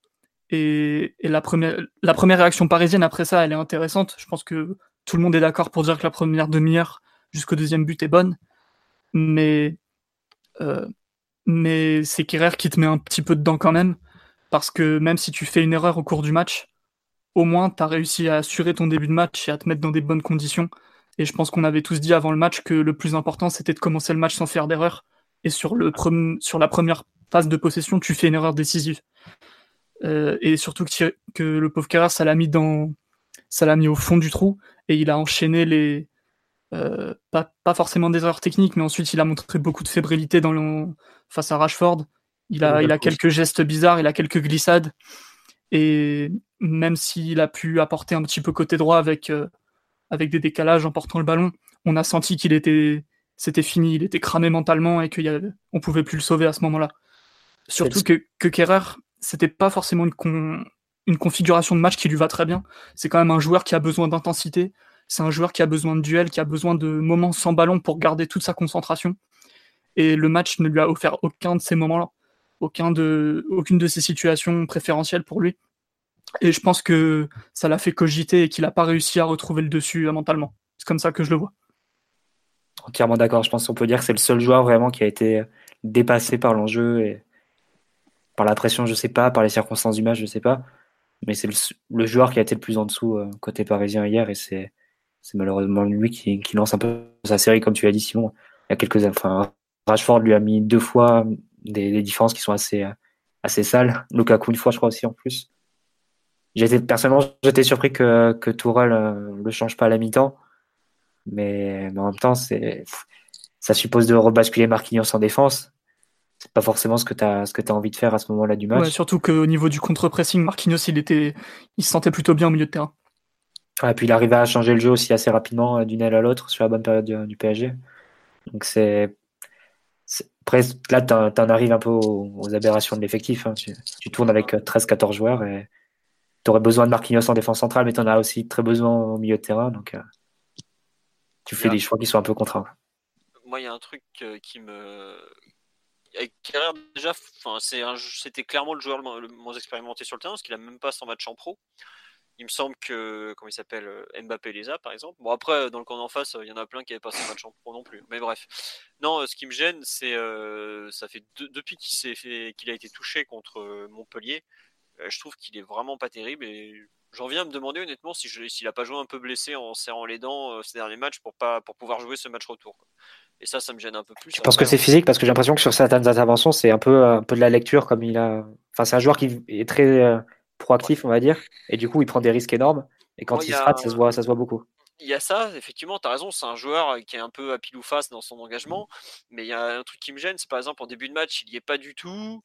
Après, euh, ça va vaguement mieux. Et surtout, as, je trouve qu'au retour des vestiaires, quand il a eu le temps de de souffler, peut-être de se remettre en place et tout, il repart plutôt bien. Et je sais pas, je trouve qu'il y a des, il y a, en fait, il y a des périodes de haut et de bas dans son match. Enfin, il y a plus de bas que de haut, évidemment, mais qui me, qui me laisse dubitatif sur le, un peu ce qui, la raison de, de cette performance, en fait.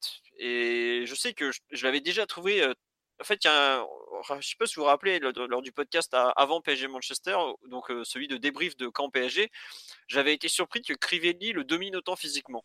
Puisque j'avais dit, c'est bizarre, euh, Marquinhos a réussi à gérer physiquement un mec que Kerrer n'a pas réussi à gérer, alors que normalement ça devrait plutôt être le contraire.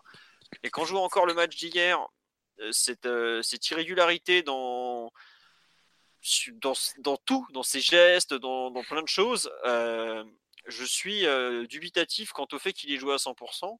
Et dans ce cas-là, c'est complètement débile, mais ça, on en revient aussi, comme tu dis, aux limites de l'effectif. Après, moi, comme j'ai déjà dit, j'aurais bien fait rentrer Paredes plus vite, puisque quand tu veux faire un match de possession d'attente, il n'y a pas beaucoup mieux dans l'effectif.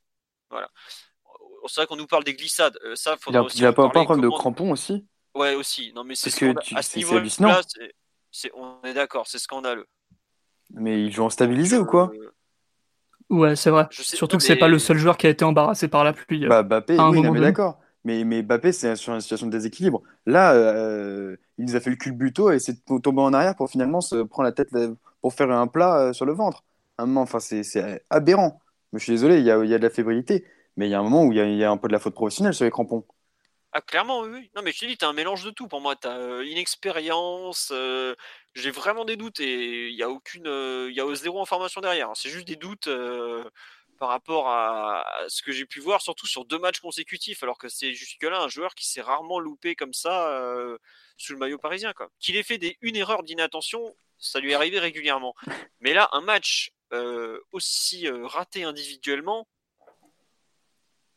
contre Angers. D'ailleurs, euh, C'est son premier match. Voilà, Ouais, c'est première premier match. titularisation. Ouais, mais c'est arrivé Là, à d'autres. C'est arrivé à Marquinhos face à Olympiakos. Bon, c'est pour ça. Voilà. Je sais pas, je trouve que sa, per- sa performance, euh, elle est tellement inexplicable, inexplicable pardon, que j'ai du mal à y voir que, que des raisons sportives. Après, il a pu aussi être englouti par l'événement, mais ça lui correspond pas dans le sens où c'est quand même un joueur qui, depuis tout jeune, montre de la maturité, montre sa capacité à répondre face aux événements. Il est arrivé de Schalke euh, où la pression, euh, bon, elle est importante parce que c'est quand même pas rien de jouer de, à la Veltins Arena, tout ça. Il a quand même c'est- pris tendance à l'erreur, quand même. Kerrer. Voilà, il a une tendance, ouais, mais il a une Ouais, petite il- tendance à l'erreur. Il a pas une tendance à, au match complètement raté comme il a fait là, quoi. Regarde, surtout, il a- il- il, faudrait pas inverser la cause et la conséquence. Je pense Mm. que Kerrer, s'il fait pas l'erreur technique à la première minute, il passe pas cette soirée-là. J'en suis persuadé. Je pense que quand il rentre sur le terrain, il est peut-être un peu que intimidé, c'est pas toi mais qui confond la cause et la conséquence non, je pense pas. Je- On saura jamais, mais je pense qu'il rentre sur le terrain et qu'il se sent, il se sent peut-être un peu intimidé, mais pas non plus au point de, de passer une soirée cauchemardesque. Ou bien Et trop quand- relâché. Quand tu fais une erreur pareille euh, à l'âge qu'il a et, et vu les conséquences que ça peut avoir, parce que mine de rien, c'est très très grave. euh, je pense qu'il a un peu cogité quand même. Enfin, Je- il peut, co- il cogiter, qu'il- mais Je suis pas sûr qu'il fasse le match s'il il est pas à l'origine de la première erreur. Je- J'en suis persuadé. Possible. d'ailleurs, sur la première petit aparté, on peut quand même considérer que heureusement que Thiago Silva touche pas Lukaku. hein. Enfin bon, heureusement, on s'en fout, on est éliminé. Mais euh, Ah bah oui, il prend rouge direct. Ah, c'est Enfin, rouge, penalty. c'est- un, geste, enfin, je sais pas, personne n'en a parlé. J'ai trouvé, enfin, je trouve ça, mais genre hallucinant de faire ce geste à la deuxième minute. Euh, c'est rouge penalty et là, ça nous met encore plus dans l'eau, dans, sous l'eau que, euh, que, qu'à 1-0. Mais, Ah, il retient son geste quand même. Ouais, j'allais dire. Pour moi, il retient son geste quand il voit qu'il est trop juste. Il fait bon, allez, stop, on va s'arrêter là. Par contre, j'ai pas compris pourquoi, vu le retard qu'il a au départ, il va pas directement sur la ligne de but pour tenter de sauver. Mais euh, non, mais ça, tu- après, ça va à une telle vitesse. Non, mais oui, oui. Aujourd'hui, là, tu vois, nous, on est tranquille. Je suis posé, j'ai fini ma tisane, tout va bien. Mais le à vitesse réelle, c'est très dur à juger. Oui, mais- c'est justement- a un instinct de survie. il faut se fader Lukaku. hein. Mine de rien. euh, Ah non, mais attends, mais encore, encore une fois, moi je critique pas, vite, je, hein. je critique pas l'intervention de Thiago Silva. Je critique juste, genre, t'as l'impression qu'il, enfin, c'est pas de la panique, mais il, il fait un geste un peu dés- complètement désespéré parce qu'il est beaucoup trop loin, alors qu'il se retient un petit peu, mais il fait quand même un geste complètement désespéré que tu dois pas attendre d'un défenseur à la deuxième minute, surtout de ton, de ton capitaine, hein, Bah ouais. qui peut te mettre, euh, qui peut avoir des conséquences. Bon, on s'en fout, on est éliminé, donc bon, euh, on va pas parler de, de- Tout- de gestes qui ne tout- sont pas arrivés. Tout n'est pas toujours conscientisé sur le terrain. Des fois, c'est l'instinct. Et ça, je pense que c'est plus un geste d'instinct qu'autre chose. Ouais, mais avec 34 ans, t'évites quand même d'être trop instinctif, non? Bah, de toute Ah, façon, écoute. l'erreur, il l'a pas faite. hein. Ah non, mais encore une fois, exactement, il a pas fait l'erreur, donc euh, c'est juste.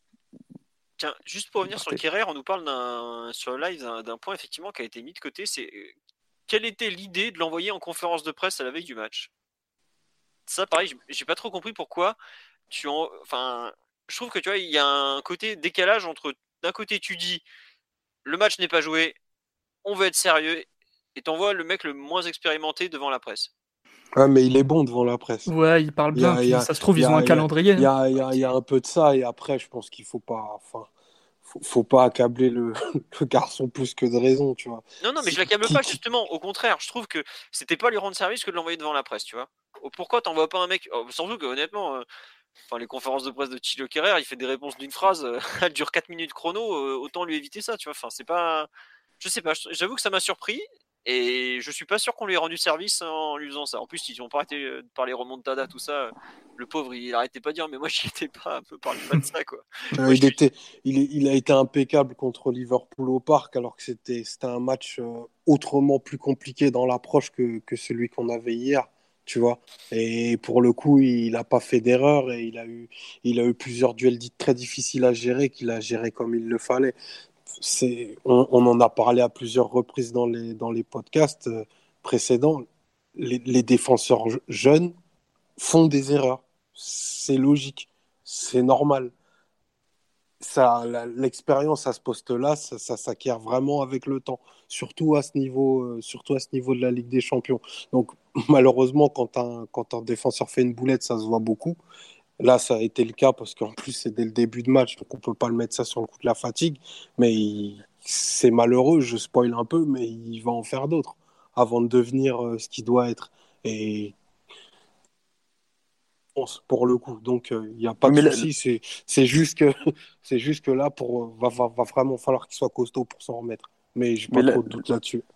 Là, là, où justement, je, je rejoins assez philo, c'est que il avait montré, notamment face à Angers, premier match du concept de penalty, euh, il avait montré justement une capacité à surmonter les difficultés. Et malgré les, erreurs euh, grossières qu'il a pu commettre, justement, à pas se laisser complètement submerger par, euh, par la rencontre.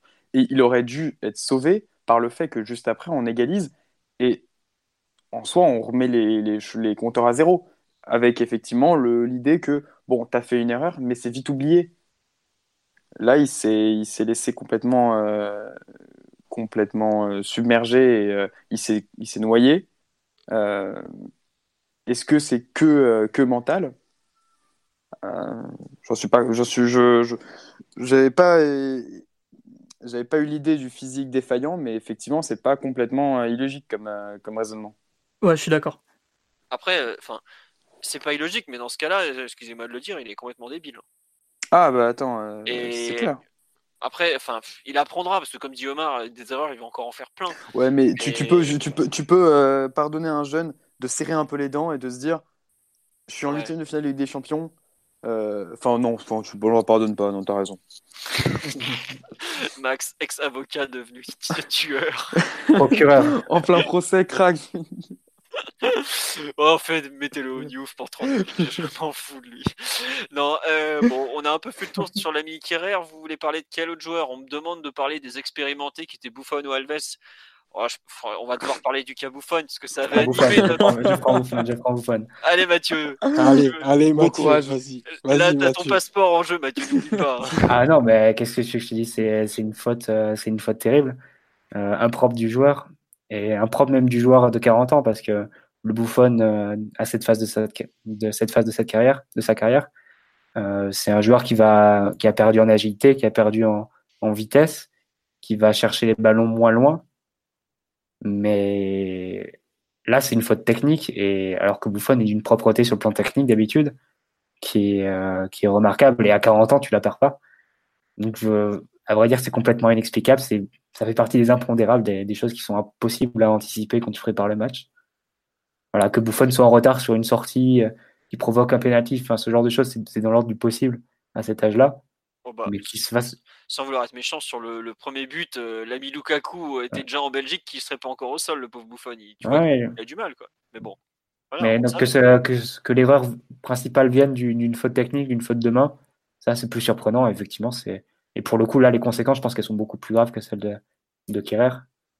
Euh, pour l'équipe, je pense que là, quand tu as un but de pas de, de la prolongation, mais d'être éliminé carrément, que c'est la deuxième fois, enfin, c'est la deuxième erreur individuelle, et qu'en plus qu'elle arrive juste après une période où tu as été largement supérieur à ton adversaire, et qu'à la fin de cette période, tu seras récompensé en étant mené. Ça, je pense que pour au niveau mental, c'est terrible et ça rend l'erreur encore plus, encore plus impardonnable. J'ai une question, Mathieu. Ouais. Euh, est-ce que tu sais de, quand, de, quand, est quand était le dernier penalty arrêté par Buffon? Oui, c'était euh, je pense bah, c'était en début d'année dernière, janvier 2018. Euh, ah je pense que ça devait être un péno face à l'Atalanta. Ah donc il n'y a pas si longtemps, d'accord. À Pou Gomez. Un truc bien tiré ou Oui, non, c'était un bel arrêt, c'était un bel arrêt. il en a arrêté régulièrement depuis 2-3 ans avant de venir au PSG. Par contre, les, les séances de tir au but, c'est pas, c'est pas son fort. Bon, évidemment, sauf la, la J'ai jamais vu ça comme une force pour lui, donc. Non, mais il en a arrêté quelques-uns. Face au Napoli aussi, quelques-uns. Parce que j'avoue que m'a traversé l'idée que euh, au moment du penalty, euh, on fasse rentrer, euh, on fasse une, une team crawl. une Van Gaal. mais, une fois, on aurait accepté de sortir. voilà. Non mais, non mais oui, mais effectivement, le, c'était. C'est, si effectivement, c'est, il en a arrêté, il en a arrêté quelques-uns sur les dernières années, ça contredit ma thèse. Mais... Il avait aussi, il avait arrêté beaucoup lors d'une finale de Super Coupe d'Italie face au Milan et lui et Donnarumma avaient fait un spectacle à eux deux. Ça devait être en- le dernier match de Patrice Evra, donc je me souviens plus quand c'était, peut-être fin 2015, Et, comme ça, C'est fin pas 2016. cher, ça. Fin Et en 2016. 2016. fin 2016. et en finale de Ligue des Champions 2003 aussi. Pardon. T'es un salaud, Max. non, non, juste sur Buffon, pour revenir sur le live, on nous dit est-ce que c'est possible que ça remette en cause sa prolongation? Je pense qu'une prolongation, euh, et je mets par exemple Daniel Alves, qui s'est un peu loupé hier quand même, dans le même cas, n'est pas remise en cause par un match. Enfin, je... Si tu engages euh, une discussion avec des joueurs de cette trempe et que finalement tu leur dis euh, euh, non, ça, enfin, c'est pas. Je trouve que c'est pas, c'est pas, C'est pas sérieux. ça fait pas sérieux quoi. Ça veut dire que en fait tu dis toi-même que t'es es nul quoi. Enfin que tu es incapable d'assumer tes choix, tes décisions et tout ça quoi. Ouais, que ça bascule au gré du vent et tout. Mais... Voilà. Au contraire, c'est un geste fort. hein. Non, mais après, tu peux, tu peux, la, tu peux décider ça, mais il y a des conséquences. C'est que tu ouvres un nouveau front, c'est-à-dire euh, prendre un gardien de but cet été. Cet été. Pareil pour Alves, tu, euh, sachant que Meunier est peut-être sur le départ, tu, euh, tu te re- reposes la question de prendre deux arrière droits, enfin ce genre de choses. C'est... Alors que tu as Ouais. déjà des, des, des chantiers qui sont ouverts sans même vendre de joueurs. C'est, tu Bah, t'as un gardien qui fait des arrêts sur, sur penalty en Coupe d'Europe euh, qui est juste prêté. Hein. Oui, enfin, Non, évidemment. Non, je rigole pas. ah, j'aurais bien aimé voir Kevin Trapp mener euh, dans un contexte de match comme hier. Je pense qu'on en aurait vu des belles. J'ai, j'ai glissé chef. Avec le ballon mouillé et tout. Ah là là. Tiens on nous dit on s'en fout, on est déjà RZ de l'Europe, faut virer Buffon, il a perdu toute crédibilité, y compris auprès de ses coéquipiers. Euh, Ah, je- non, quand même. Pas, auprès des coéquipiers. Quand même. Pas auprès de ses Je, je crois pas qu'un vestiaire Bien. professionnel de haut niveau fonctionne de cette manière. C'est un petit Bien. peu simpliste comme manière de voir les choses. Bien, Après, euh, bien qu'il ait été ridicule et qu'il nous ait mis dedans totalement, je pense pas que je pense pas qu'il soit qu'il soit plus crédible auprès des autres. Après, Buffon, il a, il a le problème de l'âge qui fait que lorsqu'il fait une erreur, lorsqu'un joueur fait une erreur, on dit que c'est une erreur et que ça arrive, ou, ou alors si c'est un joueur très nul, bah, il en fait tout le temps, c'est qu'il est nul. Buffon, quand il fait une erreur, on dit que c'est parce qu'il est vieux. Et Ah, des fois ah. c'est le cas, des fois c'est pas le cas. Donc euh, il, est Ah, toujours, après- euh, il est toujours prisonnier euh, de, de son statut de, de cadra et, et il va être très très facilement la cible des critiques maintenant. Parce que les- Après, bons matchs de qui on, les oublie euh, facilement et, et on peut Non, il- t'as été t'as été coupé, mais je, je pense pas qu'on les oublie, mais je je crois surtout qu'on on est dans, dans un cas de figure qui est peut-être compliqué parce que on, a des gardiens qui, qui sont très peu sollicités en match et, et peut-être que la tonicité de quelqu'un qui a 41, bientôt 42 ans, elle va, elle va porter à défaut quand tu as une seule ou deux situations à gérer par match. C'est peut-être encore plus compliqué pour lui et ça, euh, Oui, mais il, a des- il, il Nous- compense ça avec la concentration. je sais pas, moi je je sais pas. C'est- Enfin, je, je pense que la question mérite d'être posée parce que je crois qu'on parle d'une prolongation de deux ans un plus un. et que un plus un, ouais, donc euh, deux quand même, et que je je le vois pas passer numéro 2 qui derrière Areola. Enfin, ce serait compliqué, ce serait compliqué et je sais pas si c'est le plan le plan du club. Donc euh, Enfin, t'avais quand même un mec moi- comme euh, Van der Sar qui était titulaire en finale des Champions à, à 40 ans. hein. ouais, mais euh, je sais pas, il était dans une équipe un peu plus Ah, bah, un peu plus un peu mature que la nôtre. Euh, Il y, a, il y, a, il y a aussi de ça aussi, tu vois. Mais dans le sens c'est pas incom- incompatible et, sur- et surréaliste. Moi, moi je, je pense que le niveau de décisivité, je sais pas si ça se dit de, de Buffon, décline depuis quelques temps déjà. Mais bon, je, je suis peut-être aveugle, mais j'ai l'impression que ça fait quelques temps qu'il est plus décisif. Hier, c'est trop grossier pour que ce soit réel. Mais je, Je pense que. qu'à 40 ans, un, gardien décline, oui. C'est plus le bouffon de, de 28 ans. Ouais, la bien sûr, en 2006, bien sûr. Bien sûr, mais est-ce que c'est de ce Buffon-là dont on a besoin aujourd'hui? Je sais pas. La question peut, peut se poser. Ouais, mais à ce moment-là, il faut remonter aux origines du choix d'il y a un an. Quoi. Est-ce, que t'as... Est-ce que tu veux vraiment ouvrir un front sur le, sur le marché des gardiens cet, cet été? Non, mais on va Moi, pas, on moi, pas moi- non plus. Moi, je suis prêt à ouvrir tous les fronts possibles. Là, je te cache- Ah, Ah oui, est-ce que, le comptable du club, il est prêt aussi C'est ça. Ouais, bah, il va faire quelques extras. Non, mais on va pas non il y a- plus remettre- deux, trois trucs à faire. On peut pas non plus remettre en cause l'arrivée de, de Buffon, qui était clairement une, une bonne opportunité. Enfin, ça, pour le coup, on était tous d'accord. Et, euh, et ça s'est par la suite confirmé jusqu'à jusqu'à hier soir. Jusqu'à Ah hier non, soir. Moi, c'est pas ce que je dis. hein. C'est, je, je remets pas en cause le, le bienfait de cette opération. Je dis juste que face à ce qu'on va affronter au cours des prochains mois, est-ce que c'est vraiment de Buffon dont on aura besoin pour les deux prochaines En années numéro 1. En numéro un. Voilà. Euh, Là, effectivement, la question se pose davantage. En sachant que Buffon ne peut être que numéro un. Bah, justement, ce qu'on nous dit sur le live, c'est vrai, c'est dit euh, Tuchel et les autres ont parlé de sa cagade comme étant le tournant du match. Comment peut-on croire que ça va rester sans conséquence Bah ouais. En fait, moi, surtout, ce qui me gêne, c'est qu'en Ligue des Champions, c'est pas la première, quoi. Parce qu'à Naples, je sais pas si vous vous rappelez de la Ah, bah ouais, le penalty, elle est franchement douteuse. Et à Belgrade, le but qu'il prend, il est là aussi, il est vraiment douteux. Après, euh, il a pour lui toujours ce- cette présence, ce charisme euh, et tout ça, mais au bout d'un moment, un gardien, tu- il faut aussi faire des arrêts, quoi. Parce que je veux bien, je veux pas être méchant, mais hier, il a rien à faire du match et il se le met tout seul, le but. Et globalement, plus les tours vont passer en Ligue des Champions, plus tu vas loin, plus on te demande de faire des arrêts compliqués. Si, si en, en j'allais dire en juin, comme si on jouait encore la Ligue des Champions en juin, quel humour. Si en mars 2019, tu es déjà en grande difficulté, mais qu'est-ce que ça va être en mars 2020 Et alors, s'il prolonge de deux ans, il faudra voir mars 2021. Après, je pense honnêtement que c'est une personne qui en- persuadé qu'il reste qu'en numéro 1. Voilà, déjà, il y a ça. Il vit ça comme une aventure à l'étranger. Enfin, après, Oui. il- c'est un compétiteur, mais s'il est. enfin, Et su- surtout, il est- il est capable de, faire son quoi critique. c'est, Erasmus en fait euh, C'est, ça le concept Bah, je pense qu'il le vit un peu comme ça déjà. Surtout quand tu passes du vestiaire de la Juve à celui du PSG. Mais euh, non, mais euh, il n'y aurait aucun problème. Enfin, je pense que l'entraîneur aurait aucun problème à mettre, à mettre Buffon sur le banc le- sur le banc l'année prochaine sur les matchs importants. C'est comme si tu disais qu'un entraîneur aurait eu du mal à mettre Beckham sur le banc euh, sur la, sur la période où il était au PSG. Non, mais voilà, mais c'est ça en fait. Et je pense même que de Buffon de lui-même, il sait ce que c'est que l'exigence du plus haut c'est ça. niveau. Il, il- mieux que quiconque dans l'effectif. Allez, à part peut-être Alves. Et encore. Buffon a gagné le titre suprême, donc faut quand même, c'est quand même euh, quelque chose. Mais je pense La que des de Champions? Non, la, la Coupe du Monde, Oh, Max. je suis méchant. Même si- Bon, personnellement, je préfère gagner Ligue des Champions, mais ça, c'est autre chose. Euh, tu as quand même un, joueur qui qui est pas venu. euh, Enfin, il a tout à perdre en venant au PSG dans le fond. Tu vois.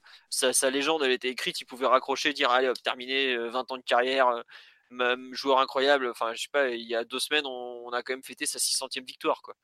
Euh, voilà, ça veut tout dire. Mais après, je pense que de lui-même, il a pas, il est pas là, comme tu dis, pour se battre. euh, Enfin, s'il voit qu'il a plus le niveau, il, sait très bien qu'il gagnera rien s'il a pas le niveau. Et je pense que malgré l'ego nécessaire qu'il a de joueur de haut niveau, il est pas, est pas, bête quoi. Et sais pas, à mon avis, c'est pas pour rien que dans son discours il y a une grosse part de transmission en fait. Il sait très bien que la fin arrive et qu'il est plus qu'il a été. Il le dit lui-même d'ailleurs. Et puis bah, je, je vois pas du tout le joueur s'accrocher à son, à sa place de titulaire comme certains au PSG ont pu le faire par le passé. Je pense notamment à, Mota qui a tout tenté alors que évidemment que les jambes ne suivaient plus. Alves par moment aussi. euh, voilà, je, je, vois pas du tout Buffon dans cette optique et le prolonger. euh, on a tellement de postes entre guillemets à renforcer. Est-ce que c'est le moment d'aller chercher un gardien? Quand tu vois qu'un top gardien comme Oblak c'est 100 millions d'euros et puis il va prolonger euh, à moins d'aller chercher genre est-ce que par exemple tu vas chercher Kyler Navas au Real Madrid tu te retrouves avec trois gardiens sous contrat avec Navas, Areola et Buffon? Après, Ter Stegen et Oblak, c'est que des joueurs en, en dessous de 20 millions d'euros aussi. Donc c'est un peu, c'est aussi une question de scouting, mais bon, il paraît qu'on a un directeur sportif qui, qui a fait de super coups à Porto il y a, il y a 20 ans. Donc- bah peut-être qu'il va nous ramener le nouveau euh, Vitor Baya tu vois Et puis il a prévu de recruter des jeunes cet Les été aussi. jeunes, les jeunes, c'est pour cet été. Bah là Je- on a je- le, vous- remplaçant le remplaçant de la réserve de l'Ajax qui a fait un match contre le Real devant sa télé exceptionnel. Je peux vous dire que il va tout bouleverser. Ah bon. Tiens, on nous demande après ce constat, ça veut dire qu'Areola va être notre numéro 1. Je pense que ça va peut-être pas être notre numéro 1, mais par contre, le, Il va trop dans la tête. voilà, et surtout l'aura dont disposait Buffon pour les grands matchs va peut-être être remise en cause euh, après ça. Mais enfin, ça va, le poste de gardien est tellement euh, ingrat dans le sens où ça va tellement vite dans un sens comme dans l'autre, comme dans l'autre, que les conclusions d'aujourd'hui elles seront peut-être démenties euh, très prochainement. Donc euh, bon, euh, Ça, ça fait quand même 5 ans que c'est un poste qu'on. C'est encore plus vieux que le numéro 6. hein. Ça fait 5 ans qu'on en parle de ce poste. mais Max, c'est le seul poste où le PSG n'a jamais dépensé plus de 8 millions d'euros. Oui, Voilà. oui non, mais d'accord. pour mais- ton argent à un moment. Voilà, exactement. Et regarde, Ah, je suis au milieu de terrain, Avant, la- avant l'arrivée de Paredes, on n'avait jamais acheté plus de 30 millions d'euros en mec. Dans le football européen aujourd'hui, 30 C'était Krikoviak. c'était Krikoviak. Voilà, aujourd'hui 30 millions d'euros, t'as un mec, euh, bah, t'as Krikoviak qui joue à Séville, t'as Idrissa Gueye qui joue à Everton, et encore Everton ne veut même pas le lâcher à ce prix-là. T'as rien à ce prix-là aujourd'hui. C'est, enfin, c'est quand tu cherches un joueur confirmé, en tout cas, t'as rien à ce prix-là. Après, tu peux aller chercher un jeune, le, le faire monter, tout ça, mais c'est plus compliqué, quoi. Voilà. Enfin bref. Je sais pas ce que vous, si vous voulez rajouter quelque chose sur le cas Buffon. euh, Il, y a eu un petit changement dans la gestion des gardiens là. Est-ce que ça, ça aurait pu poser problème ou pas? Je pose la question parce que je j'en sais rien, mais ça fait un petit temps que quelques semaines à peine que c'était passé en un match chacun par euh, par semaine au lieu de 2 plus 2. Et du coup, Buffon n'avait pas joué le dernier match euh, de championnat. Est-ce que ça aurait pu directement leur mettre dans le bain européen comme ça Est-ce que ça aurait pu créer les conditions du, euh, de la faiblesse? Je je sais pas. Peut-être. On n'en sait rien. Ça, faut faire Ouais, on confiance. On est obligé de faire confiance aux professionnels, des, des gens qui sont là de, dans le métier depuis 20-30 ans et qui en savent beaucoup plus que nous à ce niveau. Ça- Surtout pour les gardiens. Surtout pour les gardiens. Bon. Euh, on nous dit qu'il faut dénicher le prochain Ederson et en attendant, on garde Areola numéro 1. Mais je pense que l'idée du PSG à cet instant, c'est de garder euh, Buffon en attendant qu'Areola éventuellement devienne un, un gardien plus dominant, quoi, tout simplement. Mais bon, Enfin, il, il deviendra jamais un gardien plus dominant si tu, si tu lui mets euh, Buffon entre les pattes euh, dans les gros matchs. hein. bah ouais, mais bon. Bah non, mais c'est c'est le jeu qui- à il il deviendra jamais un gardien plus dominant, mais Ouais, mais pour, pour, pour- pour éviter certaines. euh, Pour ne pas toucher certaines Mathieu, le, sensibilités. car- le karma se venge sur toi en ce moment. Fais attention. Mourinho va au Real, donc non. Bon. Euh, Est-ce qu'il y a un autre joueur Parce qu'on a parlé de Buffon, de Kerrer, qui sont forcément deux noms qui sont très ciblés. Euh, euh, en bien ou en mal J'ai pas envie de l'assassiner tout de suite, mais est-ce qu'on va pouvoir parler à un moment de l'autre. De L'autre l'autre germanique? Écoute, euh, je t'en prie, vas-y. On peut en parler maintenant, vas-y. C'est celui qui n'est pas sur le banc. Non, mais moi j'ai pas envie de commencer. Je... Justement, je- Ah, Simon, de par contre, il deuxième a lame. beaucoup de choses à lui dire. Ah bah, bah, vas-y, franchement. toi. t'en prie. Ah bon Julian Drexler, formé à Schalke, on a des choses à te dire et elles ne sont pas agréables. Euh, je, je crois que Draxler est un joueur très talentueux et c'est complètement euh, indéniable. Et je pense qu'il est utile au PSG par sa polyvalence. Et surtout en ce moment, on n'a pas Neymar donc euh, ni Cavani. Donc dans ce rôle de deuxième attaquant, c'était pas mal du tout, surtout au match aller. Mais il va falloir poser la question de, de sa solidité émotionnelle dans les moments les plus difficiles. Draxler, il a vécu la, la remontada euh, de Wolfsburg par rapport au Real Madrid. Il a vécu la vraie remontada euh, 100% pur jus au Camp Nou, où il avait été pas bon du tout. Et il a vécu le match d'hier, où il était le moins bon des, Parisiens avec Kerrer. Et en plus, il finit par se blesser tout seul au bout d'une heure de jeu. Donc, euh, pour moi, c'est une nouvelle remise en cause de sa capacité à, être un joueur très déterminant, très avec beaucoup d'influence sur son équipe dans les moments chauds et aussi une capacité émotionnelle un peu un peu limitée, j'ai l'impression. Euh, c'est un joueur qui a été toute sa carrière décrit comme fragile physiquement et mentalement et je crois qu'on a eu la preuve des, des deux éléments hier, le mental et le physique. Donc pour moi, c'est Bah, clairement un match euh, catastrophique pour lui, à la limite du catastrophique. c'est pas pour rien que Draxler est le joueur numéro 12 ou 13 au PSG et pas un titulaire indiscutable, c'est tout. Ouais. Après, Après, euh, est-ce que tu as besoin, enfin, est-ce que tu besoin de, enfin, pas d'en faire le bouc émissaire, c'est pas, pas le terme, mais de mettre la, la, défa- la défaite hier sur, sur son dos ou la mauvaise Ah prestation sur son dos? Je pense que c'est un joueur qui a une incidence très pas faible sur. Je pense que c'est un joueur qui a une ça. incidence très, très faible au final sur le. sur Mais qui aurait pu avoir une incidence un peu importante de, si, dans un résultat différent. après, Oui, est-ce oui, qu'il t'apporte des moments décisifs dans les matchs les plus chauds? Presque Non, jamais, mais il me semble, au PSG. C'est ouais. Après, Draxler, il a plutôt bonne presse. Il est, il Ah, est aussi surtout est un- incontournable en sélection. Il était dans une période pas mal. Donc c'est toujours un joueur qui, dont la réputation publique n'est pas toujours corrélée à ses performances réelles sur le terrain et à son vrai niveau de, de joueur. Donc euh, voilà. c'est Après, là, il est dans un rôle où il est moins, dé- il est dans un rôle où il est forcément amené à être moins décisif aussi. Et pas en Ah, mode. il, est dans- euh, il est pratiquement dans un rôle préférentiel. hein. Pour moi, c'est son meilleur poste avec Elie gauche hier. Ah, moi, je, je préfère quand même. Enfin, préfère.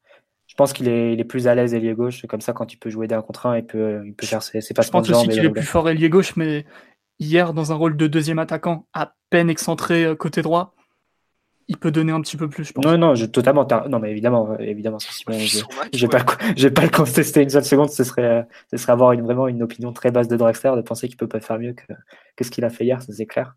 Après, le débat, je le, je le comprends pas trop parce que c'est un joueur dont tu sais qu'il sera pas titulaire, mais non, un joueur dont tu sais aussi qu'il a le niveau technique pour jouer au PSG et qu'il apporte quand même quelque chose dans 90% des matchs qu'il joue. Ouais, c'est même pas un vrai débat, Bon. c'est juste euh, une évaluation de son match et, et peut-être aussi euh, de sa capacité à faire la, la diff et à être fort. Mais bon, Mais Ah, ça, je non, pense que c'est tranché depuis un c'est moment, débat. hein. Ouais. Ah non, Bah, mais un débat on a eu pour, euh, un débat Ah pour, ouais. amener, pour amener où? Parce qu'on va pas s'en séparer, il, il continuera de beaucoup jouer, mais bon. Mais pourquoi on va pas s'en séparer? Mais pourquoi? C'est hallucinant Moi, je, je, Et je, vous, je vous comprends voulez faire jouer. Mais Omar, tu veux faire on jouer. a déjà un Non, non, effectif de, attends, de 14, non, mais 14 attends, pro. Attends, Non, mais attends, on- juste un truc parce que. Omar, tu veux faire jouer Je- euh, Moussa Diaby, mais bon, c'est pas une raison. Déjà, oui, déjà, pour commencer. En Même plus, pas non, sur le banc hier d'ailleurs. Mais, ouais, c'est, très, je crois que ça part de là, en fait, la soirée catastrophe. non, mais en fait, ces espèces de, de totems, et après, Maxime, je, Max, je te, laisse, je te laisse parler. Il y a un moment dans l'effectif du PSG, je suis désolé, mais il y a des mecs qui personnifient la défaite. Tu vois, ces mecs, je suis désolé, ils représentent vraiment la loose. Et il y a un moment, et Mathieu, tu le sais, il y a des clubs où ça, ça ne se serait pas passé pendant 3, 4 saisons que des mecs perdent en continu, toujours au même moment et toujours de la même façon. Donc, peut-être qu'il faut ouvrir la réflexion, d'autant plus pour Draxler qui a une valeur marchande. Tu vois, moi, je, je suis. On a perdu des matchs avant Draxler quand même. hein. Non, non, mais je, moi, je pense qu'il m'en perdra aussi après lui. non, mais il y a des chances. Là-dessus, tu as raison. Je, je suis plutôt un défenseur de ce que faisait Draxler en ce moment, tu vois. Mais comme je me dis que les mecs de la direction sportive ont, une, ont un coup d'avance, voire plusieurs, il y a un moment, la refonte de cet effectif, elle est, la refonte est vraiment nécessaire. Il faut régénérer les choses. Et Il y, a- il y a un ancien coach qui a dit il faut peut-être changer 35% de l'effectif. Et certains vont partir, mais ils ne le savent pas. Ça n'a jamais été aussi vrai qu'en ce moment. tu Moi, je suis pas forcément d'accord parce qu'on a déjà beaucoup de choses à changer avant même de toucher ce groupe de joueurs-là. Donc, euh, c'est comme l'a donc, dit, comme c'est l'a dit pas Simon, on parce a que 14 joueurs littéralement, 14 joueurs de, de champ. Mais c'est pas parce que t'as as, d'autres choses à faire que tu peux pas le faire quand même. hein. Bah, si tu veux déjà prendre un arrière gauche, si tu veux déjà prendre deux milieux de terrain parce qu'on a Rabiot à remplacer, Enfin, c'est pas parce que déjà notre, beaucoup. notre directeur sportif actuel n'est pas capable de mener deux, euh, deux dossiers de front qu'on peut pas pour autant euh, ambitionner d'avoir euh, autre chose que euh, récupérer Bernat le 31 août. Euh, bravo Jean-Bernard pour ton match hier. Euh, le 31 août euh, en- à la Desesperado. Donc on Pour peut quand même envisager. On n'a pas de nouveau directeur sportif pour l'instant, en tout cas. Et on n'a pas plus d'argent vu qu'on a perdu en huitième. Et je rappelle que la dernière piste du club à ce poste, c'est Pepito Acosta. Donc, moi, j'échange pas Draxler contre Pepito Acosta. Il a, mis, il a mis un but hier, ma foi.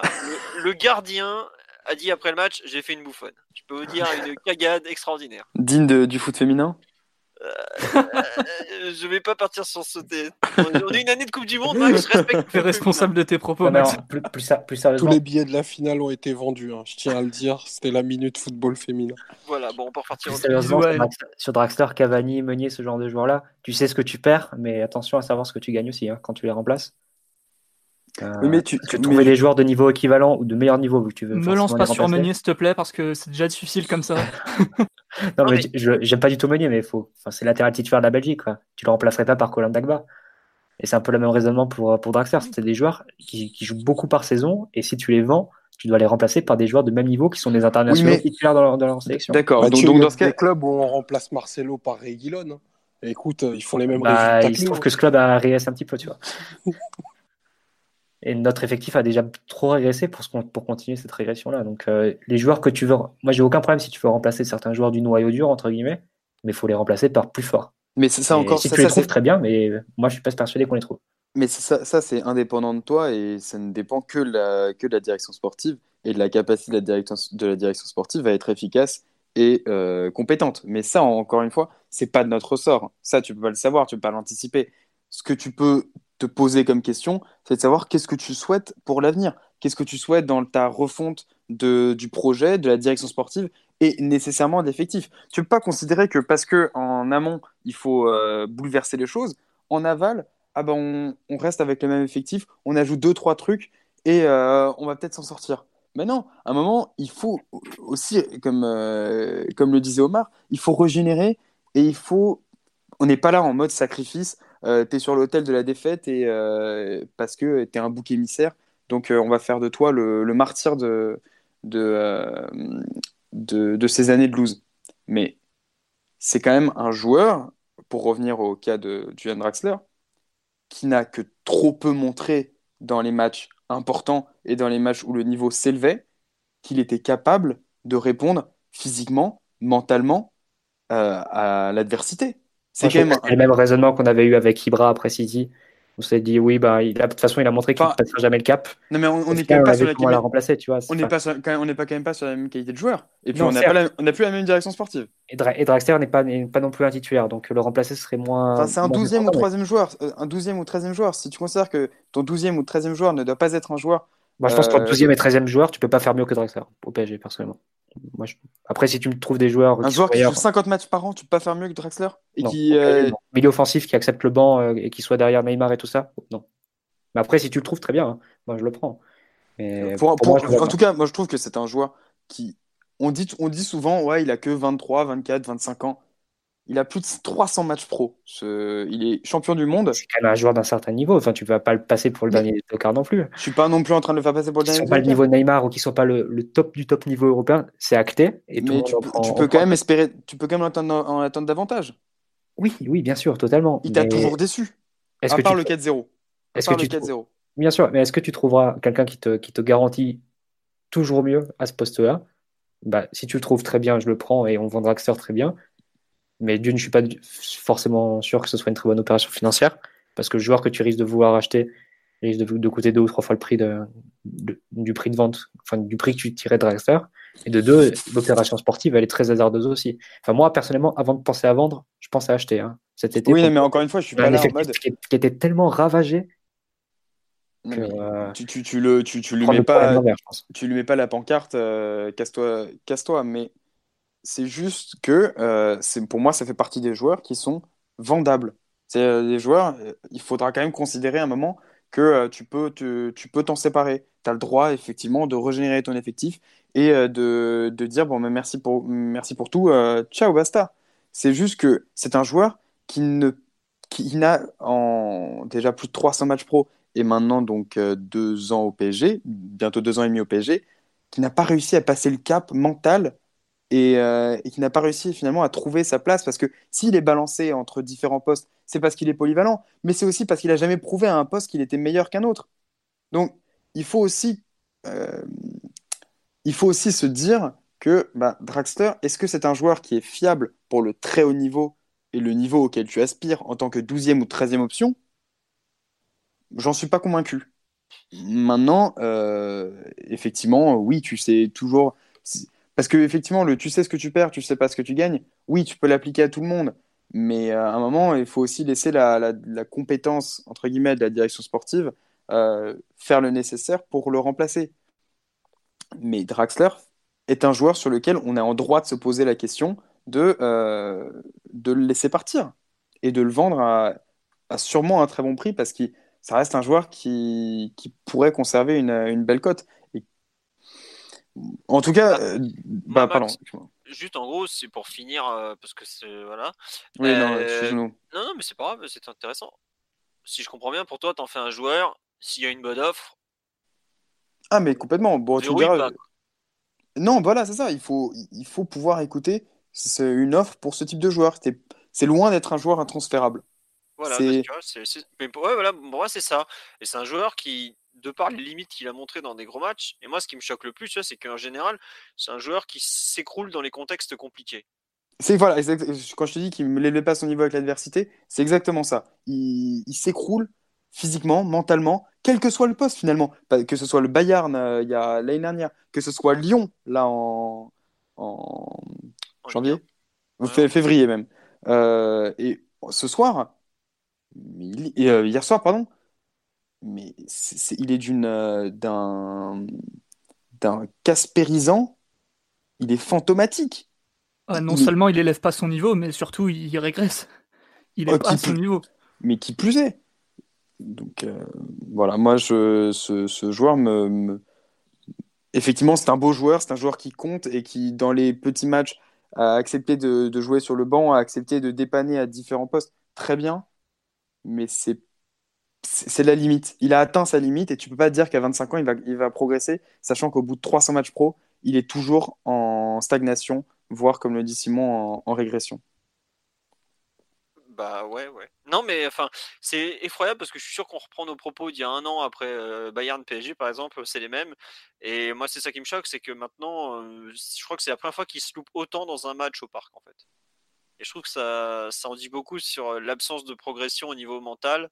Et ça rejoint un peu ce qu'on a dit, euh, comment dire, un peu plus tôt dans l'émission avec le, le fait que le PSG n'avait pas, su, su se mettre au niveau de l'événement, avait, perdu le, match de son fil, de son match et tout ça. Quoi. On nous dit un joueur que tu fais jouer à plusieurs postes, plusieurs postes, il est forcément fiable dans ton esprit. Ouais, mais c'est pas. Enfin, ouais, on est peut-être un peu sévère avec lui, mais euh, vu le match qui sort, c'est franchement insuffisant. Quoi. C'est- Tu peux pas te contenter d'un match aussi moyen que, ou quelconque alors que tu es en huitième de finale autour de Ligue Bah, des a- Champions. il a contre mis- une il y avait- qui est même pas bonne, quoi. Il n'y avait aucune personnalité. Au moins, Pepito Acosta, il aurait couru. Il n'y avait rien. Il y avait rien dans son match. Ouais, voilà, Il c'est est- ça, tu vois. C'est qu'il est là, il te fait deux remises propres parce que techniquement, il est, c'est un très bon joueur et personne ne va remettre en cause sa qualité technique. Mais tu as, euh, je trouve que tu as une, euh, une absence de tonalité qui est, qui est effroyable dans le sens où il peut se passer n'importe quoi. Le stade aurait pu s'écrouler, qu'il aurait fait exactement le même match, quoi, en fait. Et- C'est je- un peu déprimant, je trouve, en fait. Et juste un, juste un point pour, pour finir.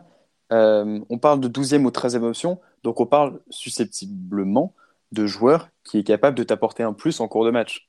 Donc un joueur qui, euh, euh, un super sub pour, euh, pour rendre hommage à l'entraîneur adverse. Est-ce que, je n'ai pas le souvenir d'un match où, euh, dans un, d'un match important, hein, on ne parle pas de, de la Ligue 1 lambda, d'un match important où Draxler en entrant ait fait une quelconque différence. J'ai pas l'impression que ce soit un, un rôle qui lui sied, euh, qui lui corresponde tout à fait. Je, je ne sais pas, honnêtement. euh, voilà. Après le 12e ou le 13e homme au PSG, il a souvent un rôle de titulaire dans les matchs importants. Et voilà, do- il, donc nous, il nous reviens, manque forcé- il nous manque souvent le 7e ou le 8e. Donc, euh, bah, do- do- donc t'en reviens à l'idée que nécessairement le mec qui euh, qu'on remplacerait ne cirerait pas, ne cirerait pas le banc tant que ça, puisqu'il jouerait ses 50 matchs. mais si tu trouves le trouve-moi un, un remplaçant. Enfin, si tu le trouves très bien, mais faut le trouver quoi. Et, tant qu'on sera pas aussi renforcé au milieu de terrain, parce qu'on parle pas que de milieu offensif. Actuellement, c'est aussi la troisième option au milieu de terrain, la quatrième. Et tant que tu n'auras pas recruté donc deux milieux de terrain, là tu pourras aussi so- songer peut-être à vendre, tu pourras songer à ce moment-là à vendre euh, Draxler. Mais tant que tu n'auras pas fait tout ça, c'est très très téméraire de- d'affaiblir une nouvelle fois ton effectif sans savoir ce que tu, ce que tu récupères en, en retour.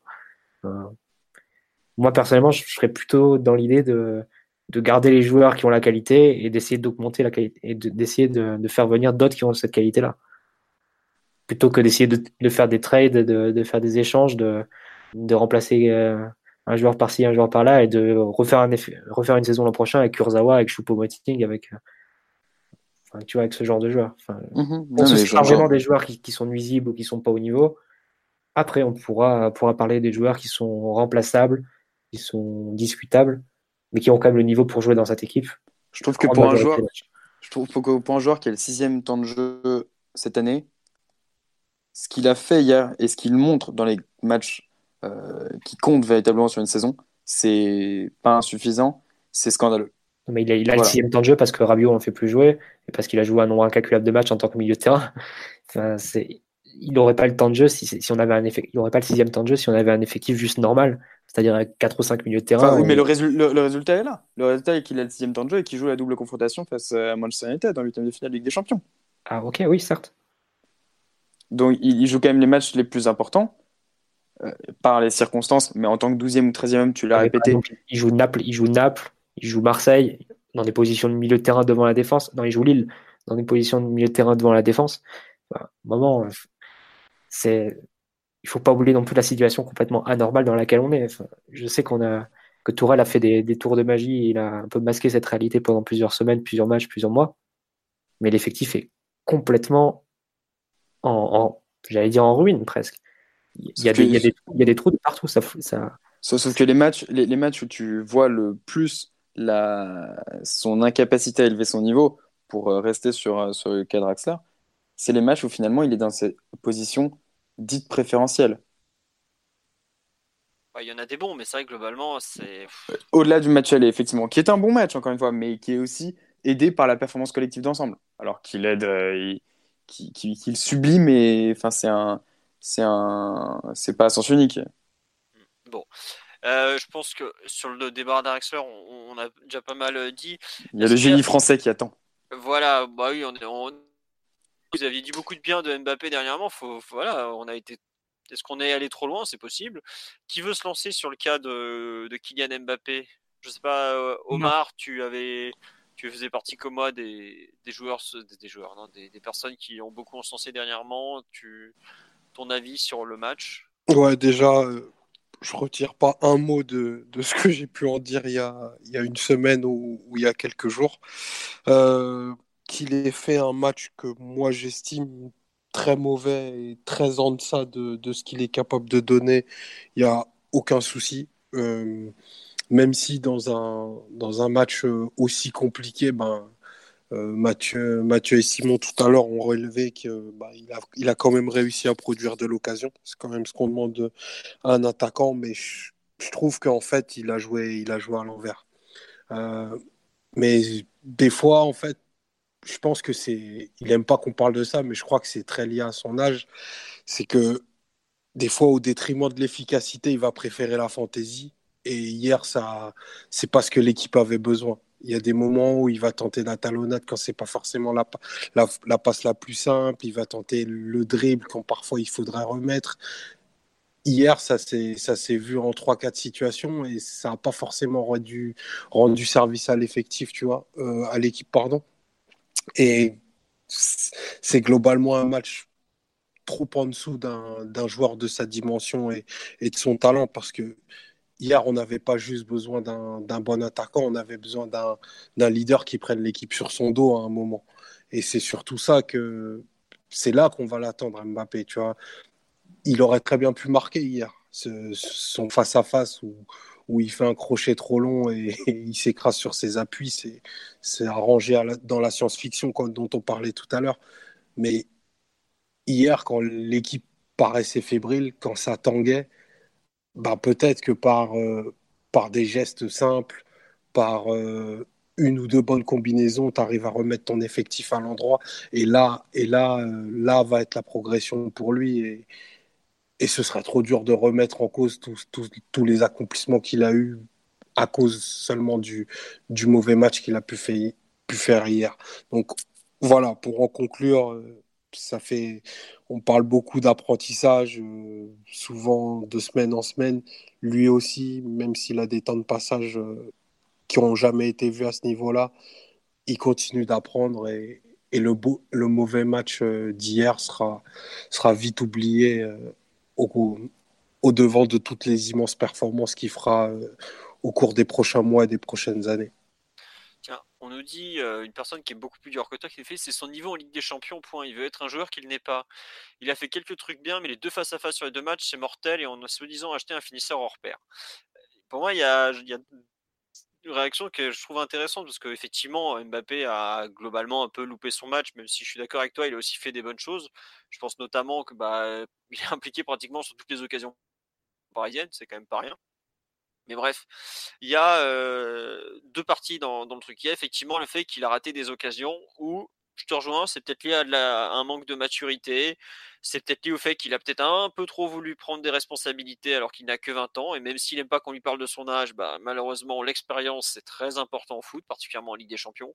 Il n'a plus forcément la réussite, limite l'espèce d'incroyable chance du débutant qu'il avait avec euh, Monaco à ses débuts, mais je trouve qu'il y a quand même un gros problème d'utilisation du joueur depuis quelques matchs. Et avant-centre, euh, on a beau me dire euh, qu'il c'est génial, qu'il a mis des buts contre Caen, Dijon et je ne sais quelle équipe de Ligue 1, je trouve que c'est aujourd'hui c'est un poste qu'il ne qu'il n'interprète pas assez bien. Euh, sur les centres, par exemple, c'est étant donné qu'il n'a pas de jeu de tête, tu es obligé de se centrer à terre et en as des centres à terre, tu en as très peu dans, un match. Bah, voilà, tu as tout le jeu de haut but où il tente des talonnades alors que enfin c'est le premier truc qui me vient en tête, c'est les talonnades qu'il a qu'il fait mais je trouve qu'il a a de gros manques, de gros gros gros manques dans ce rôle d'avant-centre. On lui a fait épouser un peu bah, par défaut puisqu'on voilà, on retombe encore une fois sur l'effectif mais il a fait, je trouve qu'il a fait un peu ce qu'il a pu. Il se retrouve un peu euh,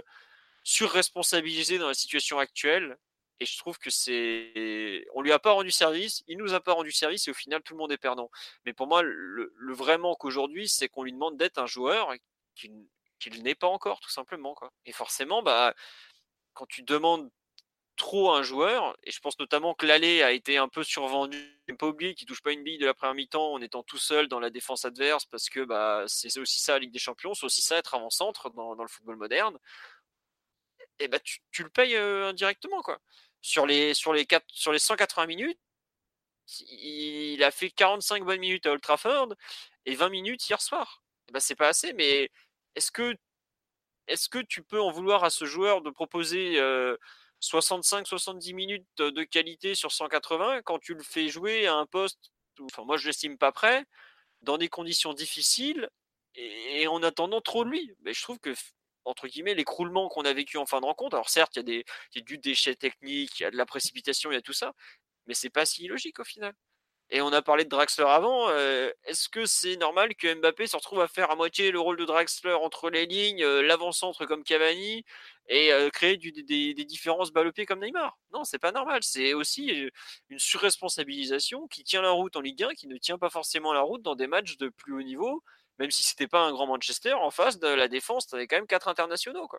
Et au bout d'un moment, bah, tu peux pas faire des miracles. Hein. Et malheureusement, on a pris un peu tout ça sur la tête d'un coup. Et bah voilà, on l'a payé. Après, euh, je suis d'accord que les conduites de balles et tout, c'est. Le problème, c'est que là où il est plus décevant, c'est sur son aspect euh, de prédilection, on va dire.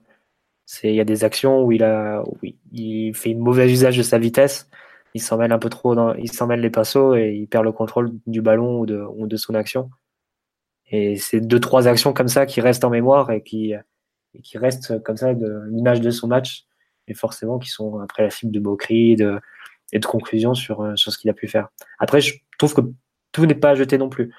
Euh, il a quand même créé il a quand même créé des. Tu sais, quand il, quand il rentre comme ça dans l'axe et qu'il prend un appui, par exemple, sur Alves, il a fait deux, trois fois, prendre un appui sur Draxler. Euh, il a fait de très bons appels aussi entre Lindelof et, et Shaw, bah, typiquement, sur, typiquement sur le but. Et durant la période forte parisienne, c'était une des facilités pour le PSG de, de le trouver par ce type d'action. Après, je te rejoins que dans le scénario de match qu'on a eu, et c'est, euh, on pensait, on l'avait pas forcément anticipé, mais je pense que c'est assez, net sur ce match-là. On aurait eu besoin de Cavani. Ah bah oui. Euh, bah alors là, ça... déjà à l'aller, ça crevait les yeux, mais alors au retour, non, les 30, 30, premières minutes. Euh. Le retour, c'est un match de Ligue 1, donc Cavani, mm. là, dans cette situation, c'est, tu sais qu'il aurait marqué. Quoi. Il faut pas sous-estimer l'apport de Cavani dans ce genre de situation, même si c'est très populaire sur les réseaux sociaux de critiquer son niveau technique. Mais hier, Mbappé a tiré trois fois au but. Je pense que son dernier tir, ça doit être à la 30e minute. Et par la suite, il a été incapable de reprendre un seul des 20 centres ou 25 centres tentés par son équipe. 28, 28 pour 28 centres tentés et il a dû en reprendre deux à ras de terre au début. Ouais, mais après, après pour être un neuf, il faut savoir évoluer dans la surface, dans la densité. face à Lindelof et Smalling aussi? Donc c'est pour bah, ça qu'un Cavani C'est bien ce qu'on dit, c'est que c'est pas un neuf qui, il y a beaucoup de choses qu'il ne sait pas faire et que la présence de Cavani, peu importe euh, ses faiblesses ou le niveau de compétition, il faut l'avoir bon, il faut l'avoir de disponible et, et c'est très très important. Hier, si, si, Cavani avait été fit, il aurait débuté le match, euh, sans doute numériquement à la place de Draxler, et c'est possible que dès la première mi-temps, on, on mette trois buts. Il faut pas Parfois, c'est pas plus compliqué que ça le foot. Tu fais un bon centre sur un bon joueur et tu marques. Et puis c'est beaucoup plus difficile à gérer pour une défense d'avoir Cavani plus Mbappé. Ça c'est l'évidence de le dire. Mais même dans le jeu sans ballon, tu as deux mecs beaucoup, beaucoup, beaucoup plus menaçants. enfin, on me demande pourquoi Cavani n'est pas rentré plutôt sur le live parce qu'il il était, il était pas prêt, Cavani.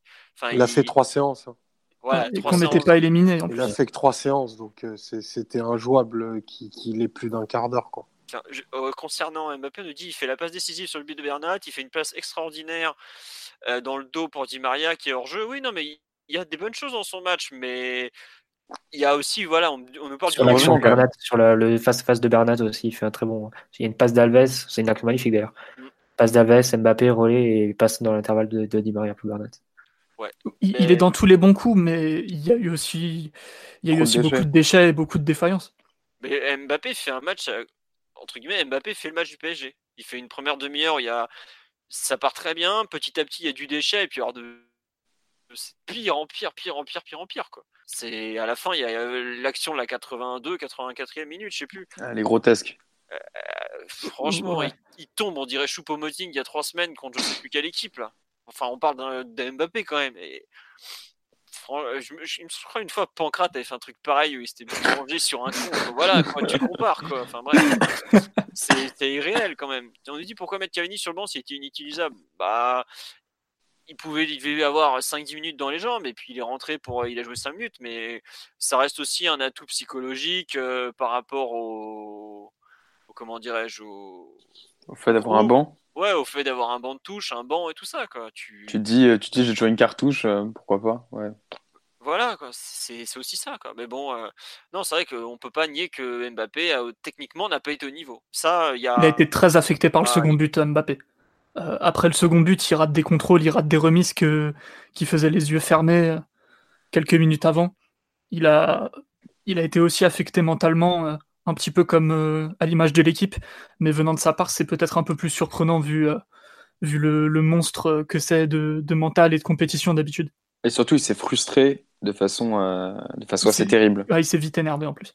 Il s'énervait, il balançait, il se, il commençait à se, ouais, à être remonté contre, contre lui-même, contre les, contre l'arbitre, contre ses coéquipiers, euh, faire des gestes d'humeur, euh, faire des gestes d'humeur, pardon, qui trahissaient son, sa nervosité. Qui on nous dit la chute de Mbappé, donc la fameuse occasion. T'as l'impression que c'est le dieu de la remontada qui le fait trébucher, c'est surréaliste. Ah, je sais pas si c'est si le dieu de la remontada, mais en fait, quand tu regardes un peu la rencontre, tu regardes son langage corporel, c'est une discussion que j'ai eue avec une personne cet après-midi, me dit le langage corporel de Mbappé sur le match d'hier est catastrophique. en fait. Il est catastrophique. Toi qui es au stade, Max, à la télé, tu t'es Ah, mais- déformé, tu vois, mais c'était. euh, Ah mais c'est horrible parce qu'en plus moi je l'ai euh, sur la seconde période. Je enfin je le vois très très bien sur la seconde période. C'est franchement euh, le nombre de fois où je l'ai vu se retourner et balancer ses bras, euh, commencer à taper comme un peu un enfant gâté finalement.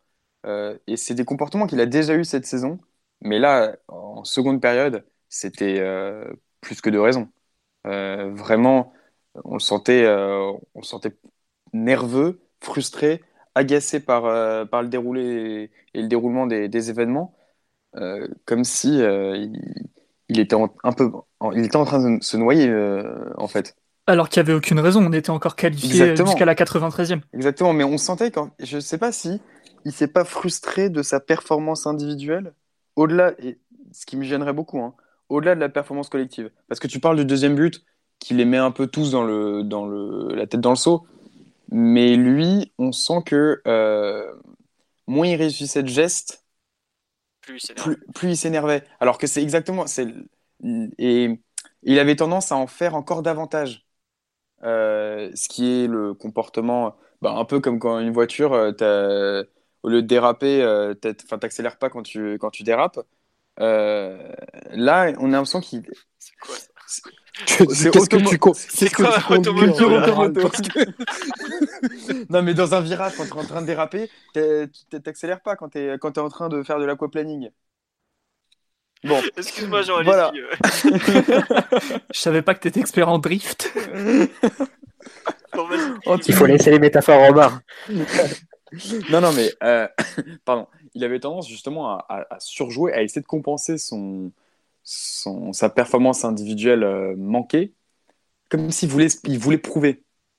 Alors, euh, je, suis peut-être dans la surinterprétation, mais moi, ce qui m'a dérangé le plus, c'est effectivement ce côté. euh, on a l'impression qu'il a voulu justement jouer les héros, mais plus on avançait dans la rencontre, et plus cette, volonté était, des années était en inadéquation avec ce qu'il était en train de prouver sur le terrain. au lieu de revenir entre guillemets à des fondamentaux euh, et à être et jouer beaucoup plus simple, beaucoup de façon beaucoup plus efficace, il, il sait il sait s'aborder à l'image du, PSG dans l'idée qu'effectivement, euh, comme euh, je sais plus qui a dit ça, euh, il a fait un petit peu le même match que, que le PSG. Plus on avançait, plus ça, se, ça commençait à, à, se, à se frustrer et à, à, se décomposer dans sa, dans sa logique collective.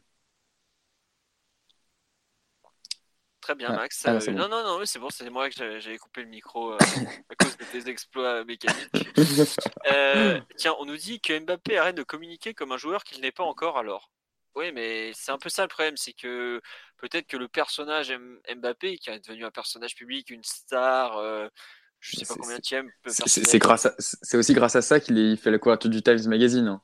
Voilà c'est compliqué aujourd'hui de, de, revenir en arrière par rapport à son image et est-ce qu'elle lui appartient toujours? Euh, J'en suis pas sûr, par exemple. C'est un peu les mêmes reproches que vous lui faites que, que, pour son premier match au Vélodrome, non? Ouais, ouais, il y a un peu de ça. Le ouais. fait d'avoir parlé un peu. Ouais. Non, mais tu vois, avant le Vélodrome, il a beaucoup parlé. Il est complètement passé à côté et il, enfin comment dire, je trouve qu'il il est passé à côté, mais il y avait quand même Cavani, Neymar à côté. Là, il est passé à côté, mais enfin, il n'a pas été aidé, je trouve, par ses partenaires, parce que Di Maria fait un match euh, un peu moyen plus, tu vois. Il y a eu du bon, du moins bon. À la première demi-heure, la première demi-heure, il est excellent. Ouais, à la première demi-heure, je suis d'accord, il, marche sur l'eau. Mais ah, après, la, la, de toute façon, la première demi-heure, elle est presque au panthéon du club, donc. euh, Voilà. T'es exagéré. Oui, Non, non, un mais- peu. Il se moque là. Il est en pleine ironie. C'est- Il est, ouais, il est. Il est désabusé. Ah bah, fait de ouais. noir. Non, mais plus sérieusement, ouais, tu, tu vois, à Marseille, il se loupe, mais je trouve de A à Z. Il n'y avait rien qui allait, euh, il accusait la pelouse, enfin bref. Hier, il n'est pas aidé, je trouve. Il n'est pas forcément mis dans un bon contexte. Et d'ailleurs, je trouve que c'est c'est valable, cette histoire de, de, de contexte, pour beaucoup de joueurs du, du 11 de départ. Donc, enfin, on n'en parlera pas tous, mais je trouve qu'il y, y a eu plein de joueurs qui, en fait, quand tu regardes à froid, tu te rends compte que ça a pu marcher euh, dernièrement, mais qu'en fait, dans le fond, bah, c'était pas forcément leur poste, c'est pas forcément là où ils sont le mieux. Quoi. Mais bref, pour finir sur Mbappé, il n'a pas été. euh, on lui a demandé trop, alors que l'an dernier, c'est lui qui a de lui-même s'en était demandé trop. Quoi. Mais là, après, ouais, la com, après, est-ce que c'est vraiment lui? Est-ce que c'est s'en pas fout. On s'en fout aussi un peu. C'est pas, c'est pas ce qui me gêne le plus dans le match d'hier. Quoi. Non, mais la com, c'est pourquoi il reçoit des, un flot de critiques et euh, que qu'il est particulièrement visé. Mais ça, ça va dans le sens positif comme ça, comme ça va dans le sens négatif. Ça, je pense qu'il fait complètement abstraction de ça pour le coup. Par contre, moi, je te rejoins, Max, dans le sens où j'ai vraiment l'impression qu'il a voulu jouer au héros. Et ça, je trouve que c'est peut-être plus gênant parce que bah, ça veut dire qu'il a un peu surestimé ce qu'il est et il va falloir le- entre guillemets, le cadrer, l'encadrer et tout ça. Quoi. Mais c'est, c'est, c'est la dimension du, du garçon aussi. Enfin, c'est, c'est presque normal que, qu'ils se disent qu'ils puissent faire la décision. C'est aussi le propre des grands joueurs, ça. Enfin, c'est difficile de lui reprocher d'avoir de la personnalité, tu vois. De de, de pas se laisser abattre et de continuer à tenter. Tu vois, qu'on lui, a- qu'est-ce qu'on lui aurait dit s'il s'était planqué, tu vois? Vous Ouais, avez, vous avez brûlé Draxler pendant un quart d'heure parce que justement, euh, vous estimiez qu'il se planquait. Mbappé, c'est déjà un joueur qui est fait d'un autre bois. Donc, euh, si, si jamais ça marche pas, ben, il, il va s'entêter. Après, je suis, je suis d'accord que c'est plutôt un râleur il s'est entêté entêté dans des mauvais choix à un point où tu te disais, c'était juste dans, c'était en inadéquation avec le, ce qu'exigeait le moment du match et surtout avec son niveau sur le, sa performance. Tu peux ne pas te planquer et pourtant réaliser juste des gestes beaucoup plus simples et efficaces, pragmatiques et avoir euh, davantage de, de maîtrise dans les, dans les gestes. On a l'impression que des gestes qui, sur l'accélération où il va directement en, en 6 mètres euh, face, à, face à Smalling, ça c'est un geste, ça lui arrive jamais. Et c'était juste l'accumulation de gestes ratés où on a l'impression qu'il est plus il ratait les gestes, plus il avait l'envie justement de réussir des gestes encore plus incroyables et de effectivement et ça c'est ce côté euh, autodestruction, sabotage où euh, tu veux tu veux jouer au, héros pardon euh, très bien mais faut pas que tu joues au héros quand tu es dans un mauvais soir ou quand tu es en train de te frustrer. Faut pas que tu tentes un. je vais encore tenter une, une, analogie. Non, mais faut pas que tu tentes un smash de fond de cours quand euh, tu loupes euh, ton, un service à la cuillère. Il faut le tenter déjà, le service à la cuillère. N'est pas ce qui veut. C'est vrai. On nous dit que je suis trop indulgent, mais je pense que c'est pour vous, pour un peu tout le monde, puisque c'est vrai qu'on l'a pas non plus trop enfoncé. C'est, euh, on parle pas de sa com techniquement contre des tanches, comme tu dis, il a tout loupé. Il y a rien qui va dans sa performance, tout est surjoué. Moi, je, rejoins sur le fait qu'il a surjoué effectivement. Après, c'est vrai que comme dit Omar, euh, on peut pas lui demander de d'être Mbappé avec toute la confiance qu'il dégage 95% des matchs et de, de, ne plus être Mbappé lors de enfin d'être le mauvais côté de Mbappé lors des 5% restants. Mais bon, le, moi je trouve que je rejoins un peu Max quand il dit justement l'intérêt quand t'es pas forcément là, quand t'es pas forcément dans un bon jour, c'est de trouver ce, point d'équilibre pour, éviter de plomber ton équipe. Et hier, malheureusement, j'ai un peu l'impression qu'il a qu'il a pas su le trouver et que bah, plus le temps est passé, plus il a plombé son équipe. Jusque cette fameuse action. bref. Bon. Vous voulez rajouter quelque chose sur Mbappé ou vous voulez parler d'un dernier joueur? Parce que bon, on en est déjà à 2h10 de, podcast. Là, c'est, je pense à ceux qui vont voir demain le, total, ça va leur faire tout drôle. Quoi. On, pourrait faire le, les positifs, mais comme euh, ils sont tous à mettre dans le même sac, euh, on, s'en passera. Alves a fait euh, un match intéressant, à mon avis. J'ai, vu, j'ai vu que tout le monde n'était pas. Vous voulez parler de Bernat d'abord? Non, mais enfin, tu peux faire des remarques comme ça.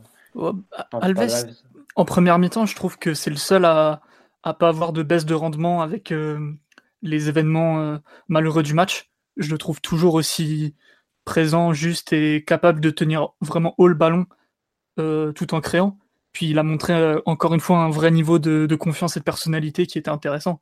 Là, il est à l'origine de l'action de but de Bernat, pas sa première occasion, mais la deuxième qui rate, où juste avant, il reçoit le ballon, il jongle et il envoie Mbappé euh, sur orbite avec un ballon parfait. Et je trouve que régulièrement, il a été en réussite techniquement sur ce match.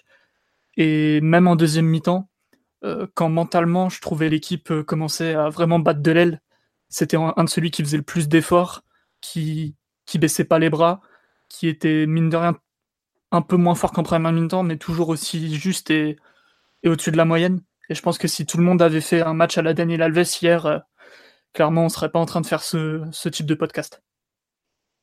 D'accord. Omar, Max, Mathieu, pour compléter sur cette analyse du match d'Alves, qui effectivement sort un peu de ce qu'on a pu lire? Moi, j'irais dans son sens, de façon un peu plus globale. Je trouve qu'il n'y a pas tant de joueurs qui font un mauvais match. ça, revient un peu à, ouais, mais aux différences d'analyse qu'on avait faites. ouais, mais dans la personnalité, il flanche pas face à la peur. Oui, c'est en tout cas. Alors qu'il y a des joueurs, même sans mal jouer, je pense que Thiago Silva était un peu plus inquiet que lui après le deuxième but, par exemple. Je sais. Ah oui, après le deuxième. Après, tu vois, on a parlé. Euh, c'est facile de faire les raccourcis, de dire Thiago Silva, tout ça. Forcément, vu qu'on se prend une remontée et tout. Mais quand tu vois après le 1-0 qu'on défend à 60 mètres de nos buts, on est 15 mètres dans le camp adverse et tout ça. Moi, à part vraiment 3-4 joueurs qui ont été euh, qui ont été nettement en dessous et qui, bon, on en a parlé, hein, que ce soit Kerrer, Buffon, Draxler et donc Mbappé.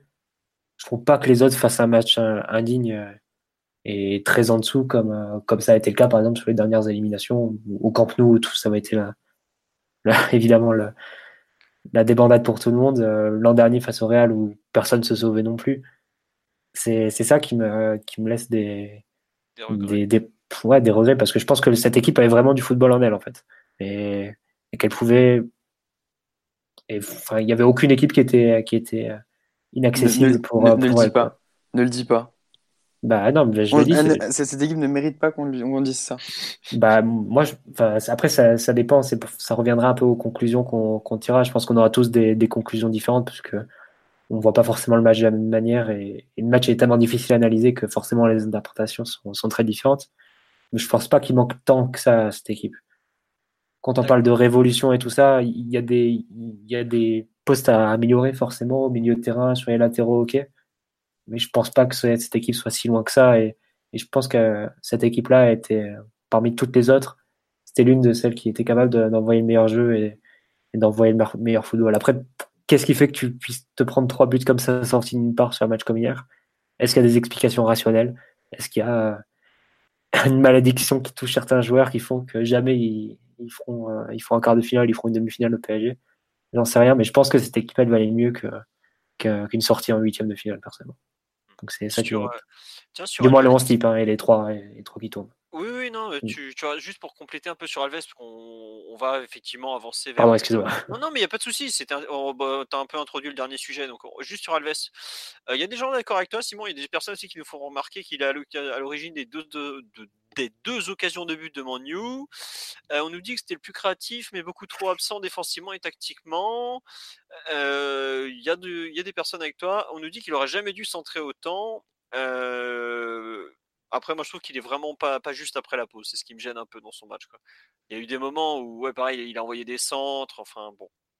Bref. Euh, sur les joueurs, je pense qu'il faut quand même, euh, pour conclure un peu là-dessus, souligner quand même la, bonne performance de Juan Bernat, qui, à mon sens, a quand même été le meilleur Parisien hier. Je ne sais pas ce que vous en avez pensé, mais dans le, marasme, euh, il, bah, il marque, il est pas loin d'en mettre un deuxième, il touche le poteau c'est limite le meilleur attaquant du PSG hier quand même. Donc euh, non, je sais pas, un petit mot sur lui euh, qui, veut s'en charger ou... je peux le faire au pire. très, très bon match de Bernat. Euh, on avait déjà vu et aperçu toutes ses qualités en Champions League, vu qu'en Ligue 1 il était plus irrégulier et plus, plus énervant dans son jeu aussi.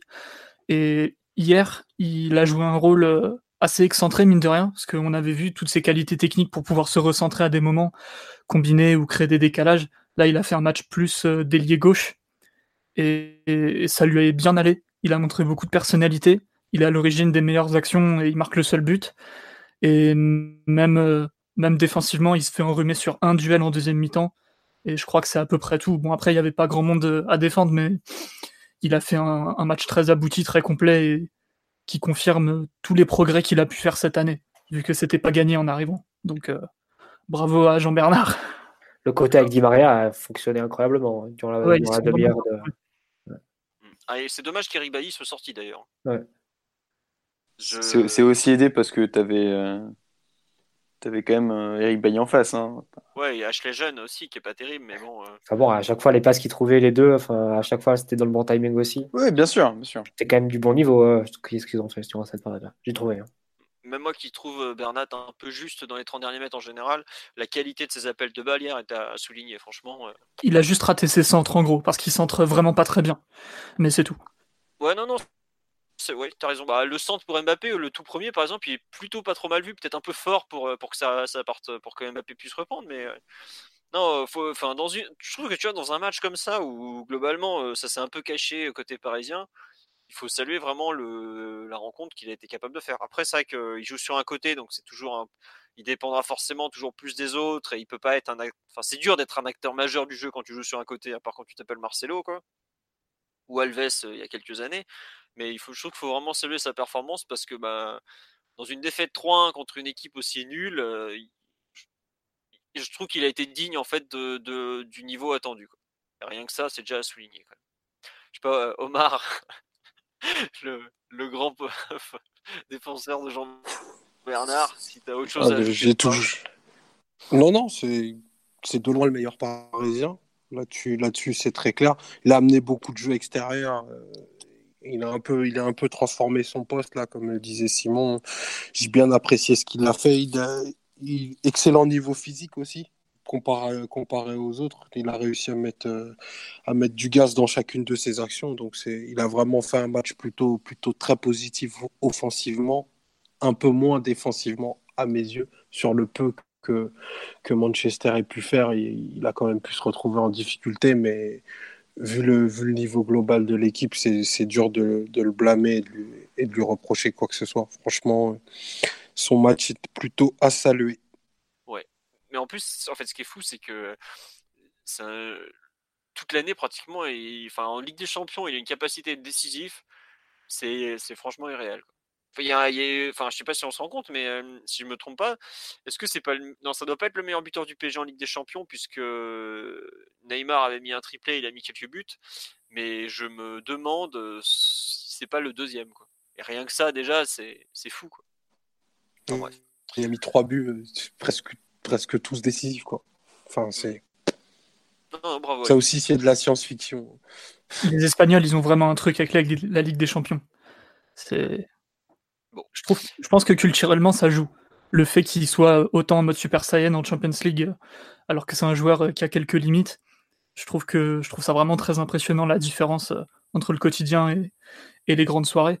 Et surtout, la Ligue des Champions, comme j'aime à dire, c'est une, compétition qui récompense le dépassement de fonction et qui amène très souvent des actions décisives comme ça. Et lui, il est complètement dans, cette, dans cet univers. Il va toujours faire l'effort de plus ce, pour, euh, pour soit mieux se déplacer, soit être dans des meilleures positions. Et vu comment c'est récompensé à chaque fois, ça devrait inspirer, en inspirer quelques-uns dans l'équipe, à mon avis. Bah écoute, ça sera la conclusion sur ce, cette analyse des performances individuelles. Est-ce que, bon, j'ai mis en, dans le dernier thème, quid de la suite Est-ce que vous voulez en parler maintenant ou, on a quelques mois pour en parler? On va peut-être dire, on va juste évoquer peut-être le court terme parce que je pense à ce. Faut peut-être pas, faut peut pas parler à chaud non plus. Voilà, ouais. Non, mais tout, tout à l'heure, par exemple, une personne qui m'a dit est-ce que Tourelle est en danger? Non, évidemment que non.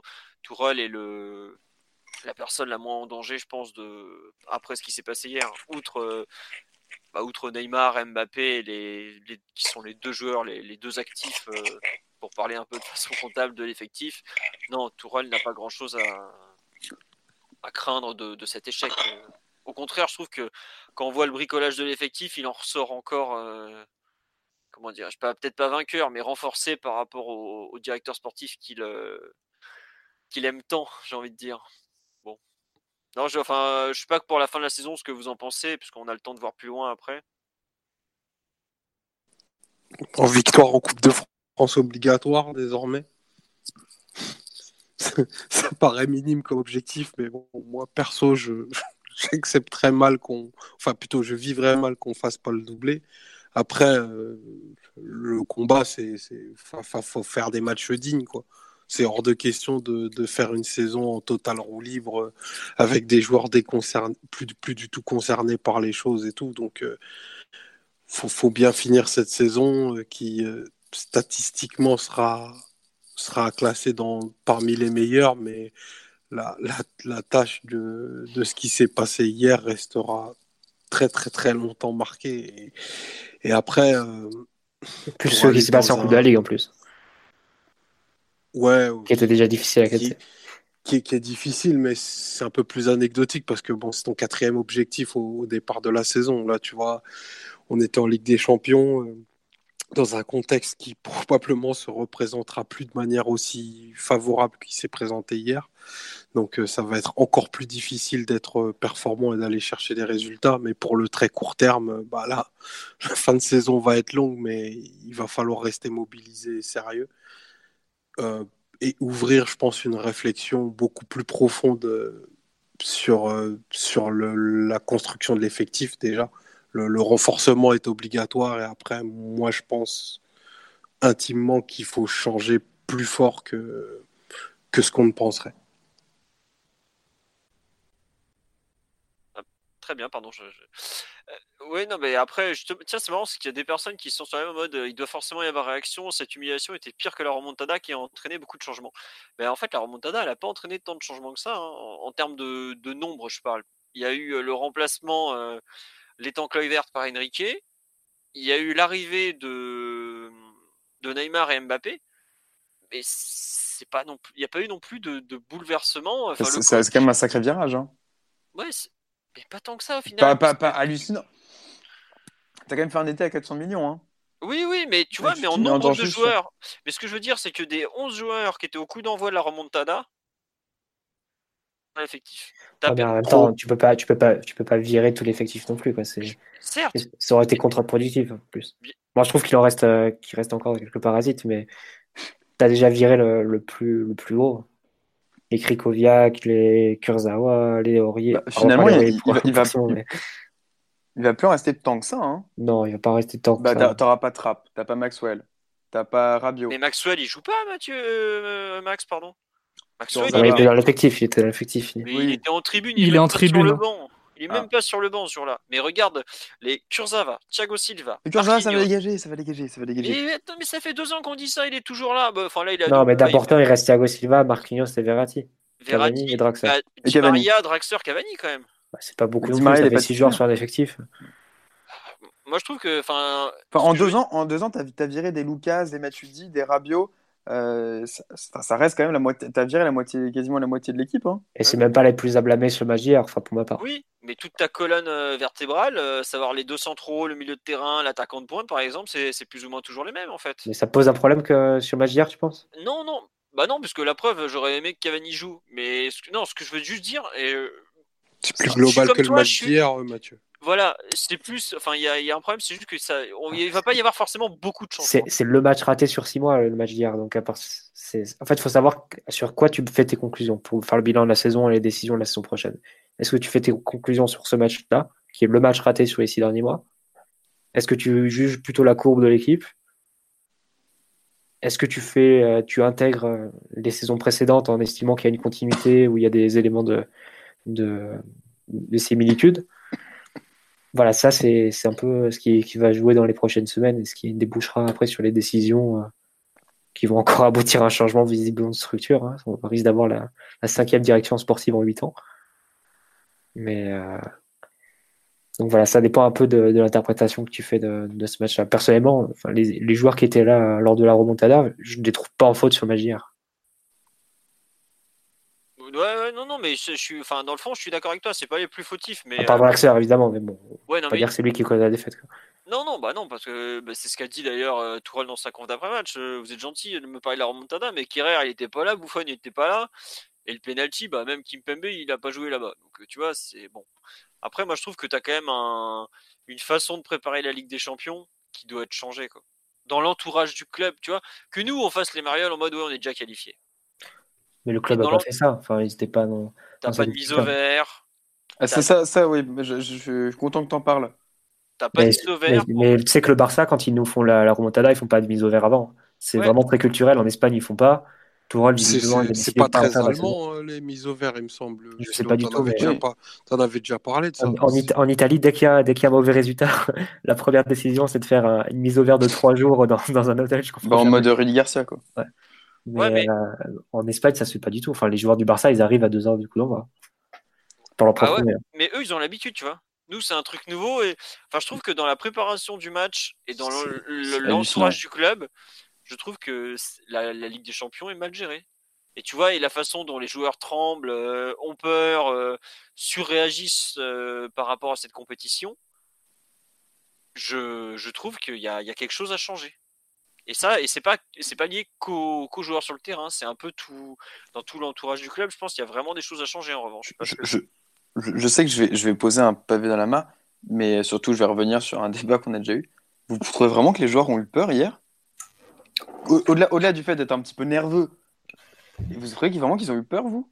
Après le deuxième but, c'est ça? Pour moi, c'est éliminé encore. Ils les dix dernières minutes aussi. Après le deuxième but, moi je trouve que c'est plus le côté assommé, genre vraiment, putain, on a, on a, on a, on a cravaché pendant une demi-heure pour rien. Au contraire, on est, on est puni. Je pense qu'ils se revoient, ils se refont le film à deux heures.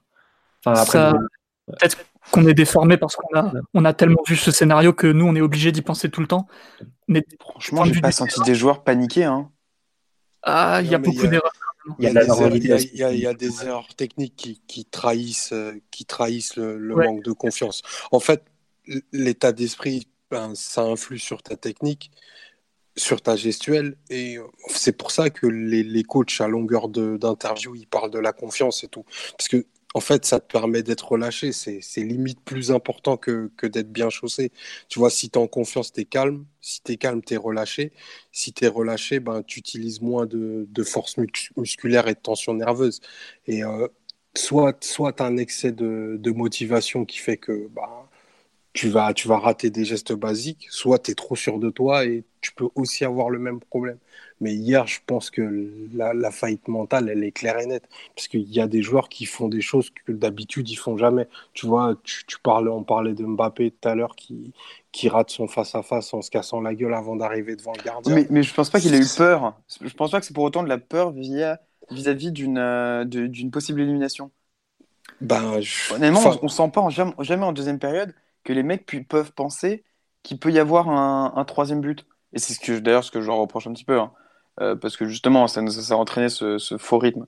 Mais à part dans les allez, cinq dernières minutes, où Manchester euh, fait trois centres et à deux corners, donc t'imagines qu'il peut y avoir le, le, le, le scénario inimaginable, mais ce qui est le cas quand tu as une équipe qui a un but euh, de la qualification. Hein. Franchement, tu pas l'impression que.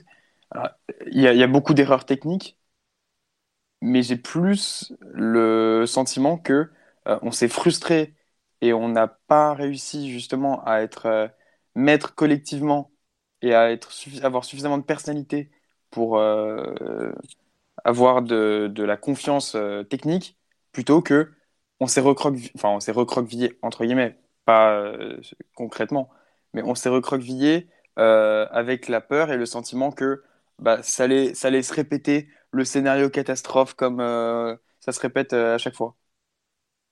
Je l'avais plus ressenti face à Liverpool, par exemple. Pour moi, les dix dernières minutes, il y a, y a une tension, une espèce d'atmosphère euh, étrange qui parcourt euh, le terrain où l'équipe euh, ne fait plus grand-chose. On est vite coupé en deux. Et j'ai l'impression que. Ouais, mais ça, c'est pas technique, ça? Ah, c'est- toujours lié, mais. Par exemple, il y a- il y, a une faute, il y a une faute qui dure une, seule- qui dure une minute. Enfin, je sais plus si c'est Bernat ou qui obtient une faute. Enfin, ça, à 85e, 86e, ça arrête le jeu pendant une minute. C'est vrai qu'il se passait vraiment plus rien pendant les dernières minutes. T'attendais un peu que, Mais oui, c'est ça. que le, le chrono tourne. Retombe, hein. Ouais. Pour moi, euh, pour moi, ils étaient flippés à partir de la 82e, 83e. Il y a eu le, le rythme baisse ou en tout cas se modifie. Et à partir de ce moment-là, on s'est dit. pff, Enfin, Je sais on pas si encore. flip ou c'est genre, on, de toute façon, on marquera pas le troisième. Mbappé Exactement, moi je pense que c'est plus... moi, je pense que c'est plutôt ça. Hein. Non, on marquera pas le deuxième, je veux dire. Voilà, Mbappé a raté son face-à-face, c'est plus le moment. Et voilà, on essaie de tenir le 2-1 jusqu'au jusqu'au bout. Quoi. Mais en même temps, on, on a personne en face.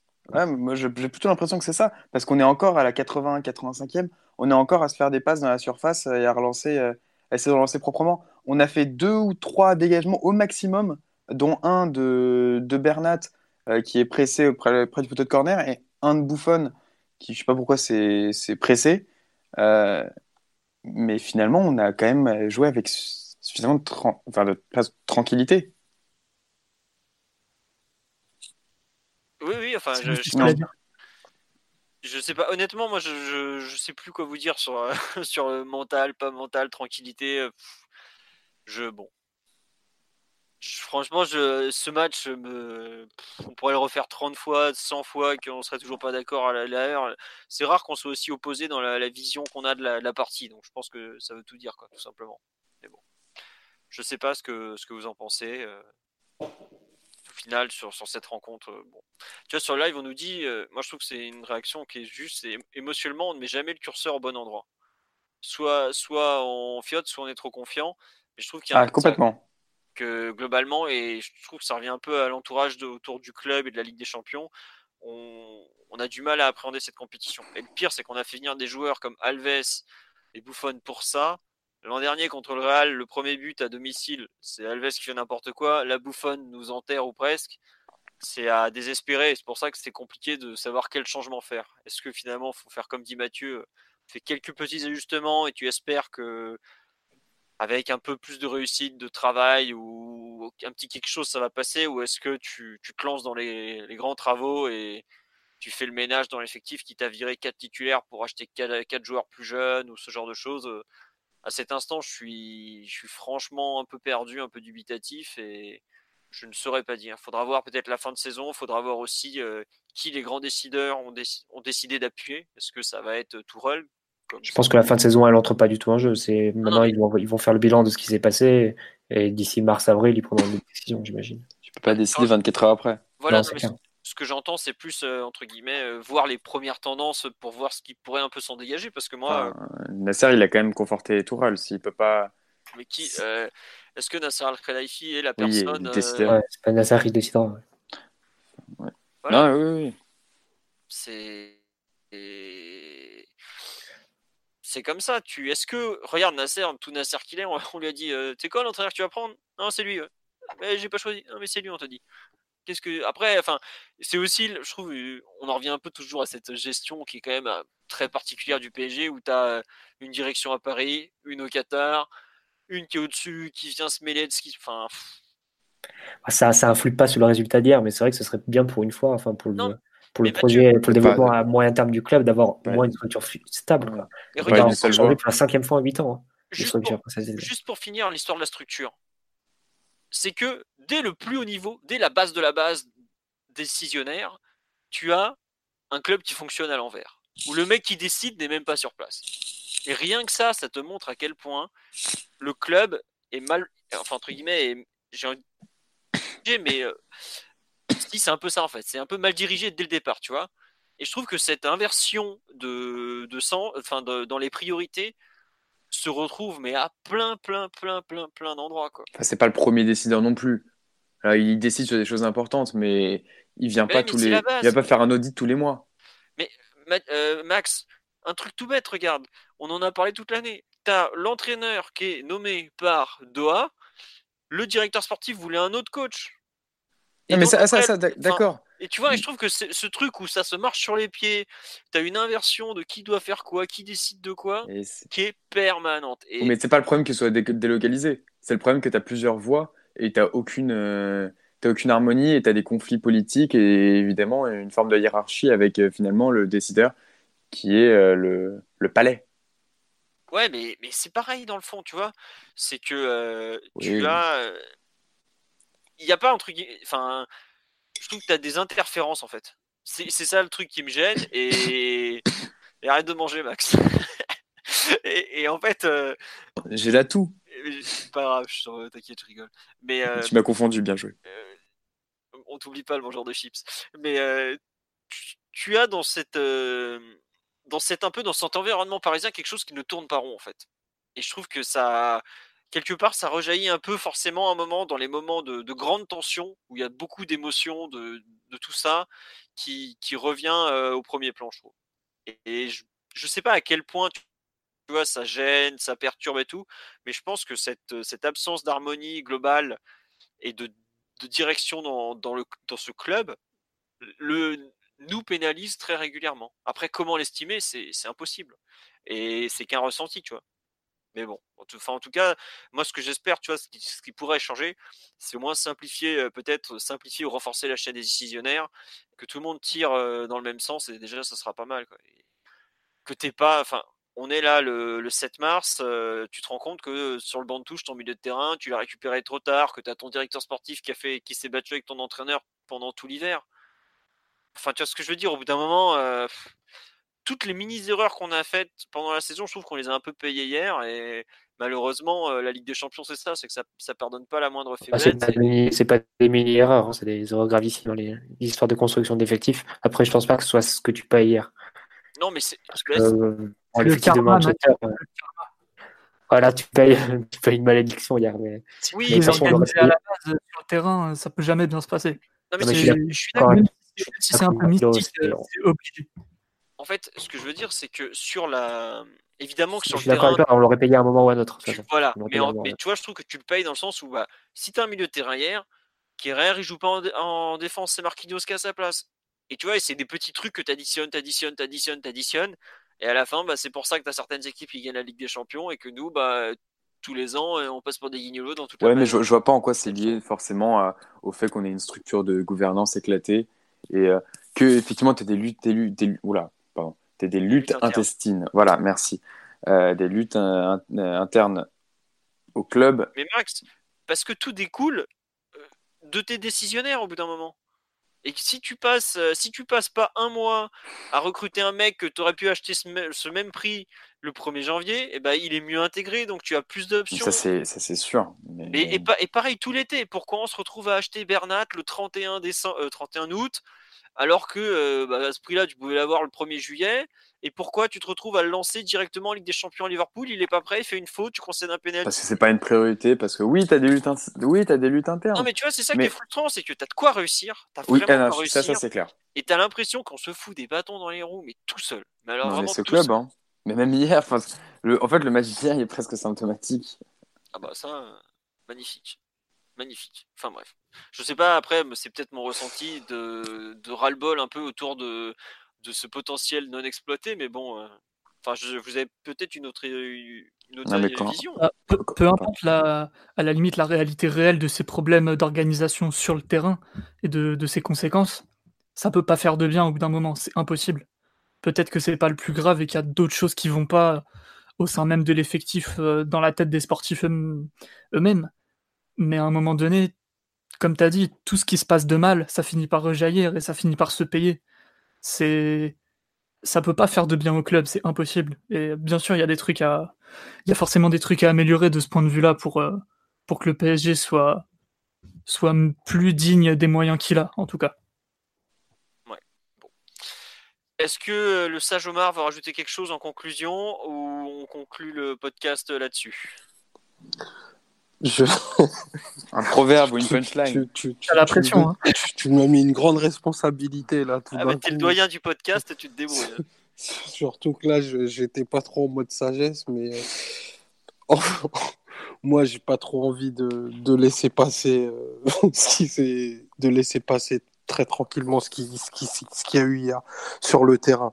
Donc, euh, moi, j'appelle de mes voeux à, un grand changement. Vraiment, quitte à couper trois titulaires, je pense que c'est vraiment important puisque moi, je raisonne plus dans une idée d'un cycle de, de trois années maintenant, où la régression, elle est notable en termes de résultats. Et là, je vais vraiment lire les résultats bruts. C'est qu'on est plus compétitif dans les matchs éliminatoires c'est terrible de se dire qu'on a perdu hier contre une équipe qui finirait peut-être dixième de première ligue euh, si elle était alignée régulièrement. Donc, on ne peut pas ne prendre des fausses décisions en, voulant ménager les uns et les autres et en vivant sur euh, l'idée d'un potentiel futur de mecs qui sont peut-être en, en, bout de course avec ce qu'on leur demande.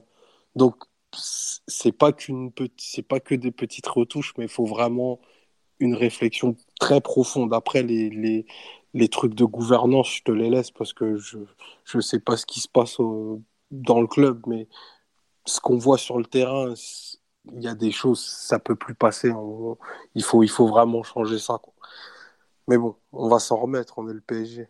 Très bien, bon, on finira là-dessus. C'était franchement, c'était beau. Hein. Non, mais c'est vrai en plus. C'est un, euh, un magnifique propos conclusif. Voilà. Écoutez, validé par Maximilien Dessémen. Alors, c'est dire si c'était. C'est l'expérience qui amène. J'en suis honoré. Bon, sur ce, on va remercier les euh, presque 500 qui sont toujours là à nous écouter parler d'un match. 500 courageux. Vous êtes des grands malades, les gars. Euh, merci pour votre fidélité, ça nous fait très plaisir. On est assez très long, 2h40. On, on s'excuse de la. C'est pas le record. C'est pas le record. Ouais. c'est pas le record. Ah bon, j'avoue que je me souviens même plus. Ah, le, le record, je pense que c'est pour le mercato. Ah, c'est possible, effectivement. 3h20, je crois. Bref, en tout cas, on, espère qu'on a pu refaire dans tous les sens ce PSG Manchester de comme ça. On vous dit pas lundi parce qu'il n'y aura pas de podcast vu qu'il n'y a pas de match ce week-end, tout simplement. Euh, le prochain podcast sera probablement. Euh, là, oui peut-être euh, bah, après PSGOM. Donc on espère que ça sera un peu mieux que celui-ci, hein, on va pas vous mentir. Et puis bah, on vous remercie pour votre fidélité. Euh, on est désolé comme vous du résultat final et bon bah, on, continuera d'être là, quoi. C'est tout. Voilà, tout simplement. Allez, bonne soirée à tous. Ciao, ciao tout le monde. Ciao. ciao. Bon courage.